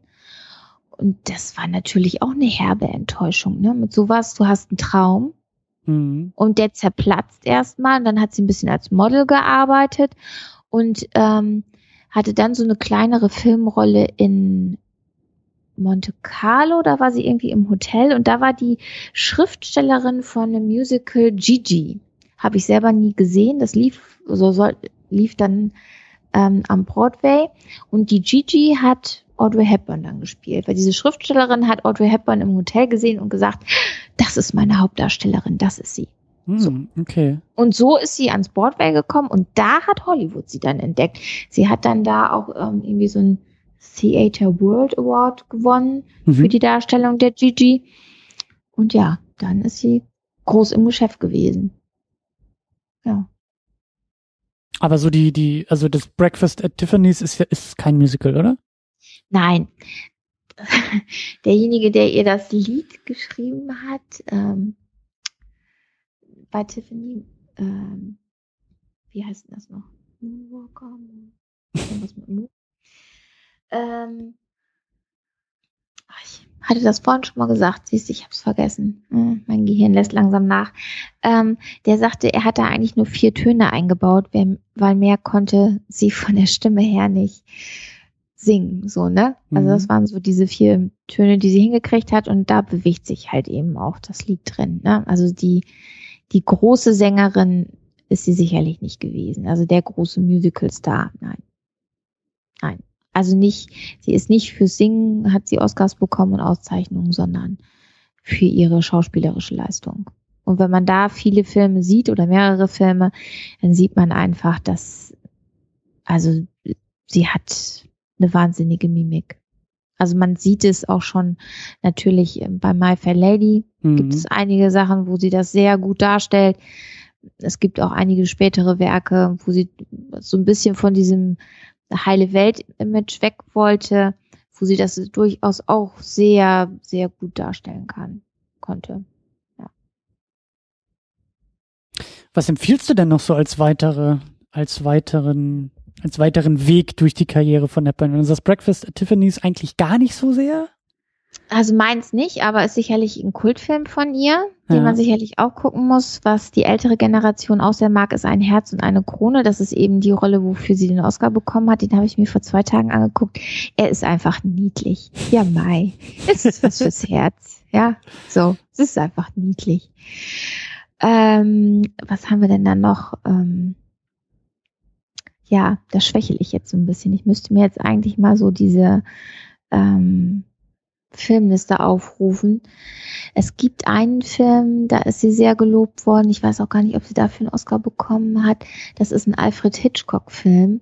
Da spielt sie eine Blinde, die, wo jemand versucht, sie zu ermorden. Und ähm, der soll auch sehr gut sein. Aber ich weiß jetzt leider den Titel nicht. Ich bin immer so schlecht im Behalten von Namen.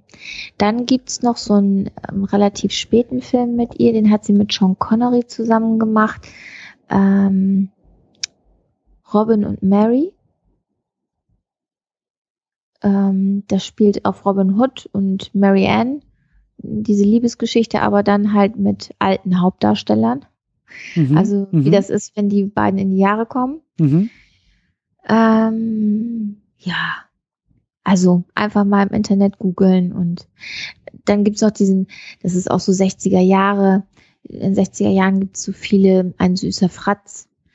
Ähm, da hat sie einen Film mit Fred Astaire gemacht. Fred Astaire sagt dir sehr wahrscheinlich nichts. Ähm, der Tanz, das ist ein sehr großes Tanzgenie gewesen und ähm, ist sehr bekannt durch Tanzfilme geworden, die damals in den 50er, 60er Jahren auch sehr innen waren. Mhm. Und Audrey Hepburn war halt eben so ein Megastar, dass sie sich wünschen konnte, mit wem sie mal drehen möchte. Und dann hat sie gesagt, sie möchte so gerne mal einen Film mit Fred Astaire machen.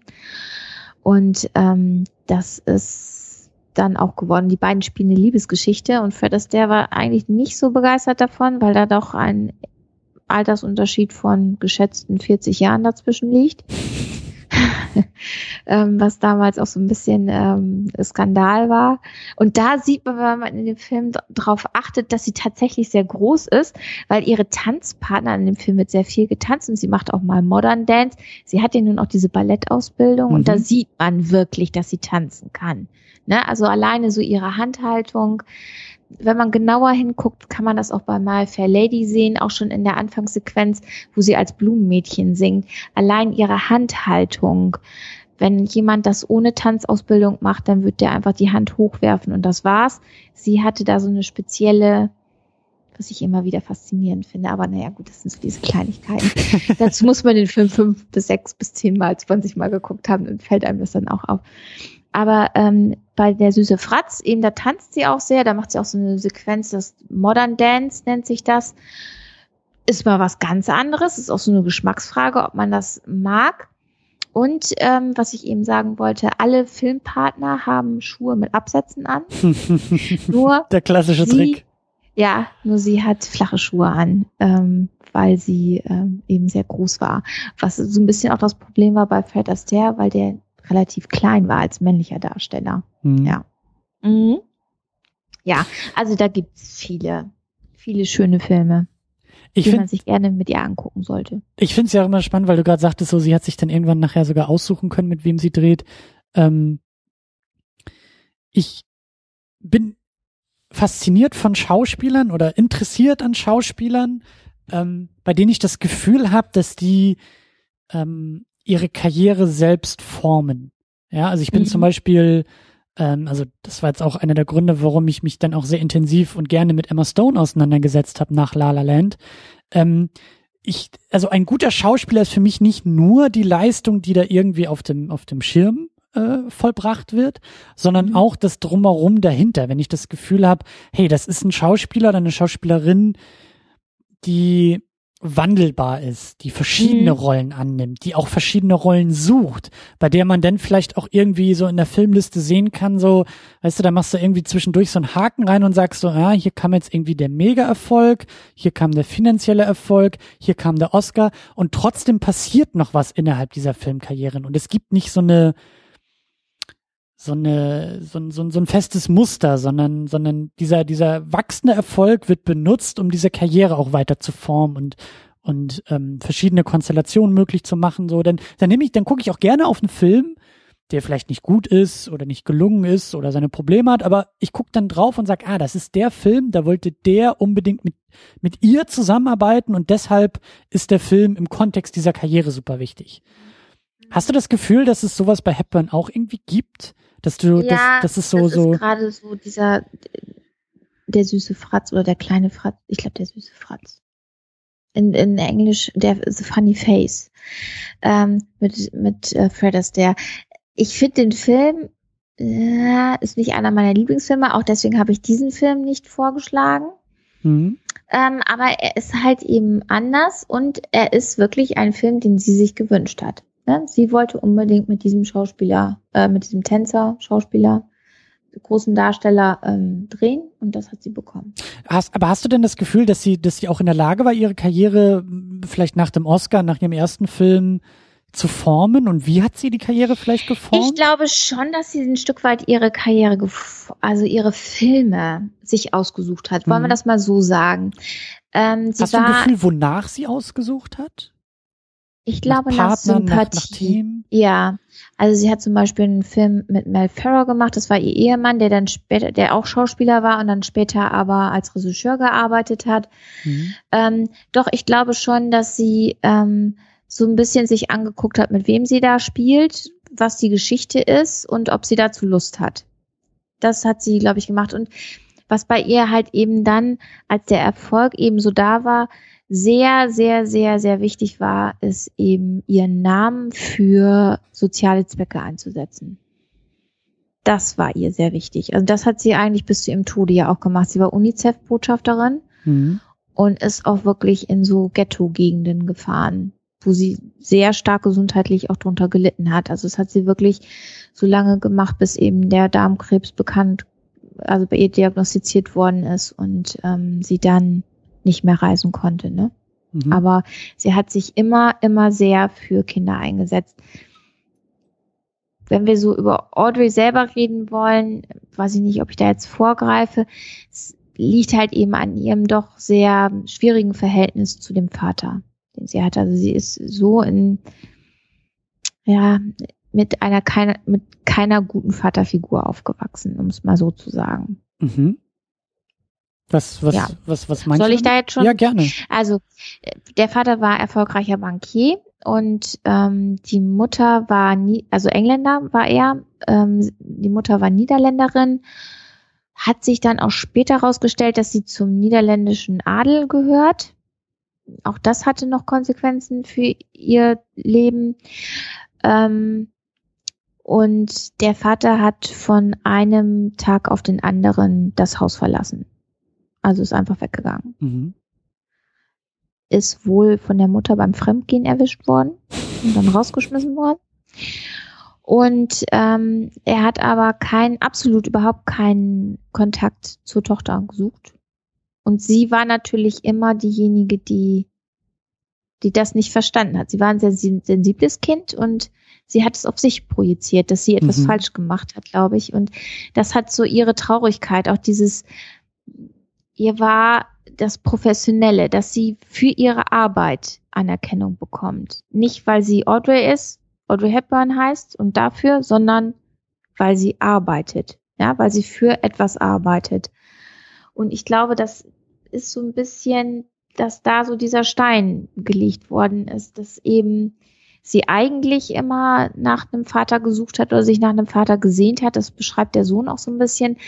Ähm, der, der stolz auf sie ist und ihr das zeigt. Mhm. Ja, und das konnte ihr Vater nicht. Ihr Vater war einfach gefühlskalt. Ein sehr distanzierter Mensch, ähm, der ja dann im Krieg verloren gegangen ist sozusagen. Sie hat dann 20 Jahre lang über das Rote Kreuz versucht, den Vater zu finden, war da schon mit Mel Ferrer verheiratet und hat ihn dann gefunden in London und hat sich dann auch einmal mit ihm getroffen und hat sich natürlich so ausgemalt, wie so ein Treffen wohl stattfindet und werden sie sich in die Arme fallen und ne, mhm. Tränen und so. Und sie drehte sich um und da stand er einfach nur und hat ihr die Hand hingehalten. Und das war so für sie dieses, die kalte Dusche. Sie hat sich so eine halbe Stunde mit ihm unterhalten und dann war die Sache gegessen. Also da hat sie sich verabschiedet und sie hat sich für das restliche Leben von ihm verabschiedet. Sie hat ihn bis zu seinem Tode finanziell unterstützt, also dass da nichts passiert mit ihm. Diese Verantwortung hat sie genommen, aber sie hat, es gab keine weiteren persönlichen Treffen. Das war, das war das war gegessen. Er hatte wohl auch überhaupt nichts Persönliches zu ihr zu sagen. Sie ist dann irgendwann gegangen, der Mel Ferrer saß wohl noch ein bisschen mit ihm und dann holte er, der Vater, bei Mel Ferrer so, so, eine, so einen Ordner wohl raus, wo die ganzen Papier Zeitungsartikel drin geklebt haben und er, ja, guck mal, ich bin ja so stolz auf sie und ich habe auch alle, alle Zeitungsartikel, alles, was ich kriegen kann, sammle ich von ihr. Und dann hat das, dieser Mel Ferrer wurde so innerlich zusammengebrochen und sagte dann nur so zu ihm, Mensch, das hättest du mal deiner Tochter zeigen sollen, ja. Darauf hat sie ihr Leben lang gewartet, ja, das, ja. Ja, und da hat der Vater ihn nur ganz verständnislos angeguckt und, also da konnte er nichts mit anfangen, so, mhm. wie soll ich das, ja, also solche Menschen gibt es. Und mhm. da hat sie dann eben gesagt, okay, der tut mir nicht gut und nee, dann, ich sorge für ihn, dass er keine Not leidet und, ne, überhaupt kein Problem, aber persönlich, nein. Da nicht. Da hat sie eine Grenze gezogen. Ja, was ja aber auch Respekt verdient, ne? Also sie war das schon auf eine Art und Weise auch sehr konsequent. Ne? Sowas was, auch, auch, vielleicht hat sie das, also ne, wir können ja nur spekulieren, so, wir ja, kennen genau. sie nicht und dann auch nur genau. so aus Erzählung, aber also in der Lage zu sein, ähm, vielleicht sowas als Antrieb zu benutzen oder oder zum, also ne, sowas kann ja auch sehr destruktiv sich äußern. Man, ja. man, man, als Mensch kannst du ja, ja auch sehr stark genau, in destruktives, ja. genau, ja, zerbrechen, aber eben auch ein destruktives Verhalten, ähm, das irgendwie zu verarbeiten und das ist bei ihr halt in so ein Arbeitsethos und in so eine in so eine Haltung irgendwie auch resultiert ist, ne? Wenn du sagst, dass sie sich selbst halt auch nie so so wichtig genommen hat und auch so so ähm, so in den Vordergrund gedrängt hat, sondern immer so ein bisschen, ähm, ja, wie soll man sagen, also so, so wie du das jetzt beschrieben hast, auch so eine gewisse ja, Zurückhaltung irgendwie. Ja, so eine feine Art, ne? So ja. dieses Zurückgenommene und ne? Und auch diesem eigenen Leistung. Hype gar nicht so sehr zu verfallen. Ne? Genau. Ne? Das ist dann ja, glaube ich, das, genau. was vielleicht dann bei so anderen Hollywood-Diven irgendwie dann passiert, in dem Moment, wo du irgendwie ja, Erfolg genau. hast und alle dir vom Erfolg erzählen und du irgendwann an deinen eigenen Erfolg so glaubst, dass sich das alles so verselbstständigt, dass du halt dann, ne? Jetzt weiß ich wieder, was ich sagen wollte vorhin. ich habe meinen Faden wiedergefunden vorhin. Das war das, was ich so sagen wollte, ne? So, wenn du gleich beim ersten Film deinen Oscar bekommst, ja. ne? Ich glaube, du bist wirklich dann von Menschen umgeben, die die ganze Zeit sagen, wie toll du bist. Ja. Und da normal zu bleiben und da distanziert und bei dir selbst zu sein, geerdet zu bleiben, das ist, glaube ich, an sich schon eine Leistung. Ne? Mhm. Also ich glaube, dass das wirklich total schwierig ist. Ne? Mhm. Und eben diesen Hype, um sich selber nicht so ernst zu nehmen und den so mitzumachen. Ähm, ja, das ist für mich, also für, mir, also von mir fordert das Respekt einfach. Das ist so, wo ich sage, hm, das muss man erst, man muss sich selber erstmal fragen, wie man in so einer Situation reagieren würde, ne? ob man da nicht doch vielleicht naja, komm, seht her, ne? ich habe schon gleich mit meiner ersten Rolle einen Oscar bekommen, ne? Mhm. Erzähl du mir mal, dass ich keine Schauspielerin bin oder so, ne? Ja. Mhm, oder dass ich hier nicht singen darf, ne? So. Ja, genau, ne? Also, mhm. ja, Du hast von der Biografie erzählt, die der Sohn dann über sie geschrieben hat. Mhm. Ja. Ähm, hast du da irgendwie einen Titel parat? Oder ich meine, gut, das wird man wahrscheinlich auch relativ schnell und einfach googeln können. Aber ja, er, der Autor ist äh, Sean ähm, Hepburn Farrer und das Buch heißt einfach Audrey Hepburn. Okay. Meine ich. Und es gibt auch noch so ein Fotoband von einem Fotografen. Da müsste ich jetzt aber aufstehen und aus der Küche gehen. Nee, nee, nee, nee, die, noch, die noch ist die Sendung nicht vorbei. Nicht, die Bücher habe ich jetzt ähm, nicht parat. Aber das müsst ihr einfach googeln. Also das ist relativ schnell rauszufinden. Und der Sohn hat halt eben so eine sehr liebe Art, so von seiner Mutter. Klar, ich meine, das ist äh, ne, sprechen, ne? Also es gibt ja auch so Söhne, Kinder, die dann irgendwie dreckige Wäsche waschen müssen, aber das hat er, er stellt so ein paar Sachen einfach klar. Also man darf nicht vergessen, ich habe ja gesagt, ähm, Niederlande, sie hat in den Niederlanden gelebt und die deutsche Besatzung kam. Mhm. Und es ähm, gab wohl immer wieder Gerüchte, dass sie eigentlich gar nicht Audrey Hepburn hieße, sondern eigentlich anders heißt.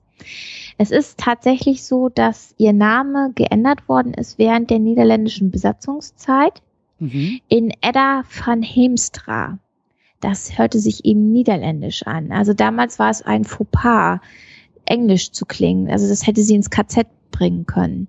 Krass. Und ja, das muss man so deutlich sagen. Und deswegen ist das geändert worden ne, für, die, für die Kriegszeit. Aber sie ist eine geborene Audrey Kathleen, Audrey Kathleen Ruston hm. ist sie geboren in Belgien, genau. Ja. Ähm, genau. Und Was möchtest du denn noch so zu ihr wissen? jede Menge, jede Menge. Aber ich glaube, wir müssen hier langsam äh, und wollen auch so langsam hier zumachen. Ähm, ich wollte nämlich wirklich noch nach diesen, nach diesen Büchern, also die Biografie hast du gesagt von dem Sohn und äh, Bildband äh, werde ich auch noch mal äh, recherchieren und äh, dann bei uns verlinken, weil das, das interessiert mich äh, tatsächlich. Das, also gerade die Biografie klingt sehr, sehr spannend, ja. Das kann ich dir auch noch zumailen, wenn ich nachher aufstehen darf dann kann ich dir das, kann ich dir das eben aufschreiben und dir schicken. So machen wir das. Und dann äh, verlinke ich das bei uns im, im Blog und dann ähm, kann man da auch genau. noch mal weiterschauen und weiter Und wenn du in die Bücher mal reingucken willst, ne, wenn du das nächste Mal hier einen Kinoabend machst, dann weißt du ja Bescheid, dann kannst du auch dir die Bücher noch mal angucken. Ganz genau, dann machst du und äh, Thomas und Tamino, ihr macht den Kinoabend und ich setze mich dann in die Ecke. Genau, äh, dann liest du die Audrey Hepburn Biografie. Genau, so machen wir das. sehr schön. Ja, ich habe Blut geleckt. Also das war echt eine eine sehr schöne eine sehr schöne Sache. Ich glaube echt, also ja, ich weiß ja um meine blinden Flecken und so und gerade das äh, äh, auch das goldene Hollywood. Ähm, da habe ich echt Bock drauf. Also gerade noch mehr mit Hepburn mich auseinanderzusetzen. Ich ich halte ja, ja immer noch an meiner. Noch dann können wir noch mal einen zweiten Film mit ihr besprechen. Sehr, sehr gerne. Und ich halte ja auch immer noch an meiner These fest. Ich glaube schon, dass sie da so als, als, als Rollenmodell also das, das, ne, wenn ich jetzt noch studieren würde, weißt du, noch Filmwissenschaft studieren würde, ja. dann würde ich da mal so eine Hausarbeit rein investieren, wie, wie, wie, was, was ihr sozusagen, ihr Erbe auch in Hollywood ist, wie ihr Status und ihr, ihr Symbol vielleicht in der Gegenwart immer noch irgendwie zitiert wird oder als Vorbild dient. Gar nicht mal so sehr, was jetzt irgendwie ähm, Persönlichkeit oder oder oder oder Körper oder oder Darstellung, Ausstrahlung angeht, sondern wirklich so dieses Modell einer Hollywood-Karriere, was sie vielleicht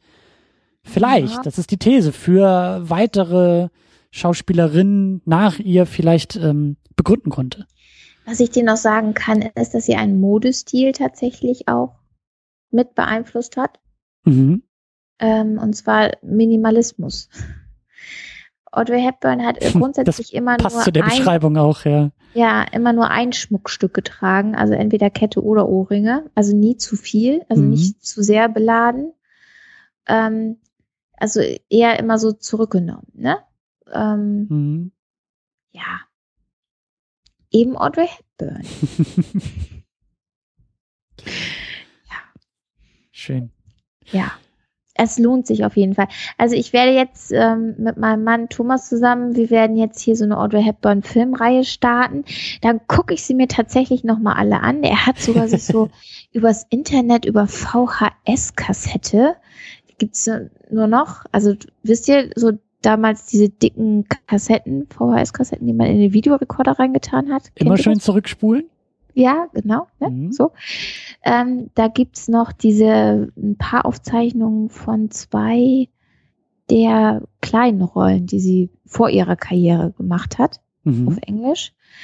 Ähm, das werde ich mir mal angucken und dann werde ich die Filme mal durcharbeiten. Und dann überlege ich mir mal, welchen Film wir noch von ihr besprechen könnten. Und werde dir eine Empfehlung schicken. Sehr schön, das, das, das klingt richtig gut. Ich stelle mir das bei euch jetzt auch wirklich so vor, dass immer parallel Godzilla oder Hepburn geguckt wird. Das ist immer nee. so. Godzilla gucke ich nicht. Du weißt doch, ne? Ich sag da immer King Kong zu und dann ist er schon bedient. Ne? Da kann ich mich da erfolgreich vordrücken. äh, sehr gut. Ja, ja, ja. Das sind so die kleinen Tricks der Frau. Aber ich muss sagen, ich habe Glück. Mein Mann ist genauso begeistert von Audrey Hepburn. Also er hat da auch wieder Blut geleckt. Ähm, er hatte jetzt das erste Mal wieder auf Englisch eben My Fair Lady mit mir geguckt und sagte, Mensch, am Anfang, so, ich habe den eigentlich nicht so gut in Erinnerung, aber jetzt habe ich doch wieder mich mit dem Thema, möchte ich mich doch wieder beschäftigen. Und du kennst ja Thomas, wenn er sich mit einem Thema beschäftigt, dann ist er da sehr intensiv. Mhm. Aber das Und, passt ja dann gut, wenn ihr beiden euch ja, dann intensiv. Genau. genau. Von daher komme ich jetzt in den Genuss aller verfügbaren Filme von ihr und werde dich dann auf dem Laufenden halten. Sehr schön, das finde ich gut. Das ist, das ist ein gutes, das ist ein guter äh, Ausblick. So, dass ja. wir nochmal irgendwie über Hepburn zusammenkommen. Wenn du auch Lust hast, weiterhin auf Musicals, ne, muss ja nicht irgendwie nur mit Hepburn ähm, als Thema mhm. sein, so auch sehr, sehr gerne. Oder du vielleicht dich nochmal mit einer anderen älteren Schauspielerin auseinandersetzen möchtest, Doris Day, mhm. dann, wie gesagt, es gibt noch ein paar Themenvorschläge, die ich für dich habe. Sehr schön. Frage. Sehr, sehr schön. So, so gehört sich das auch. Weißt du, man ja. kommt so zusammen mit einem Thema und dann geht man auseinander und hat zehn weitere gefunden und genau. äh, die Filmlisten wachsen. Ja, ja, Du hast dir ja mehr Frauen vorgestellt in deiner für dieses Jahr. Eine, eine höhere Frauenquote als Absolut. Gäste. Genau, da passe ich ja rein. Sehr schön.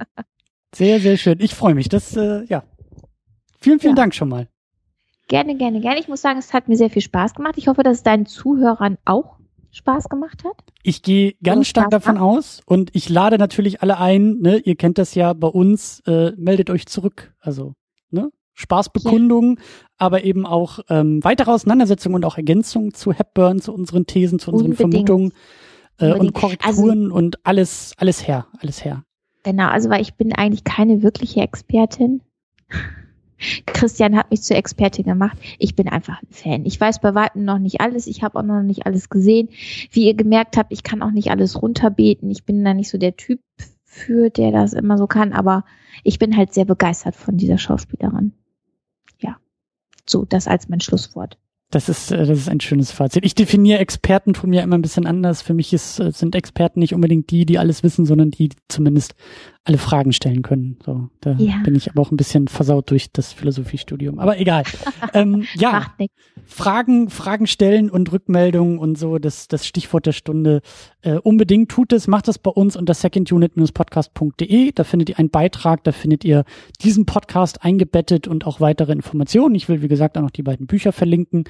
Ähm, da kann man dann vielleicht auch noch mal weiter lesen und weiter springen und äh, Sabine, vielen, vielen Dank, dass du das alles so äh, eingefädelt und, und mitgenommen und vorbereitet hast. Und Äh, genau, dich hören wir denn zusammen mit Thomas bei euch in der Wundertüte in eurem Podcast zusammen. Genau. Und äh, werde ich auch noch verlinken. Und genau, da geht die Reise weiter.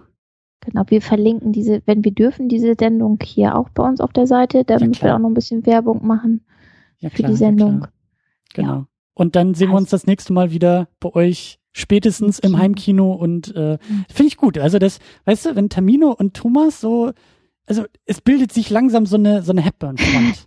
ja, wir müssen, vielleicht kriegen wir Tamino dann auch noch mal irgendwie in den Sack. So, wenn Thomas auch schon dabei ist, dann sind ja. wir zu dritt. Mal gucken, ob wir das irgendwie auf die Reihe kriegen. Ja, wir äh, lassen uns überraschen, was die Zukunft noch Tolles bringt. Also so wir haben wir da ja noch ein paar Ideen. So machen wir das. So machen wir Super. das. Guti, dann äh, sehen wir uns in diesem Internet und vielen Dank fürs Zuhören, vielen Dank fürs Dabeisein, vielen Dank für eure Zeit und tschüss.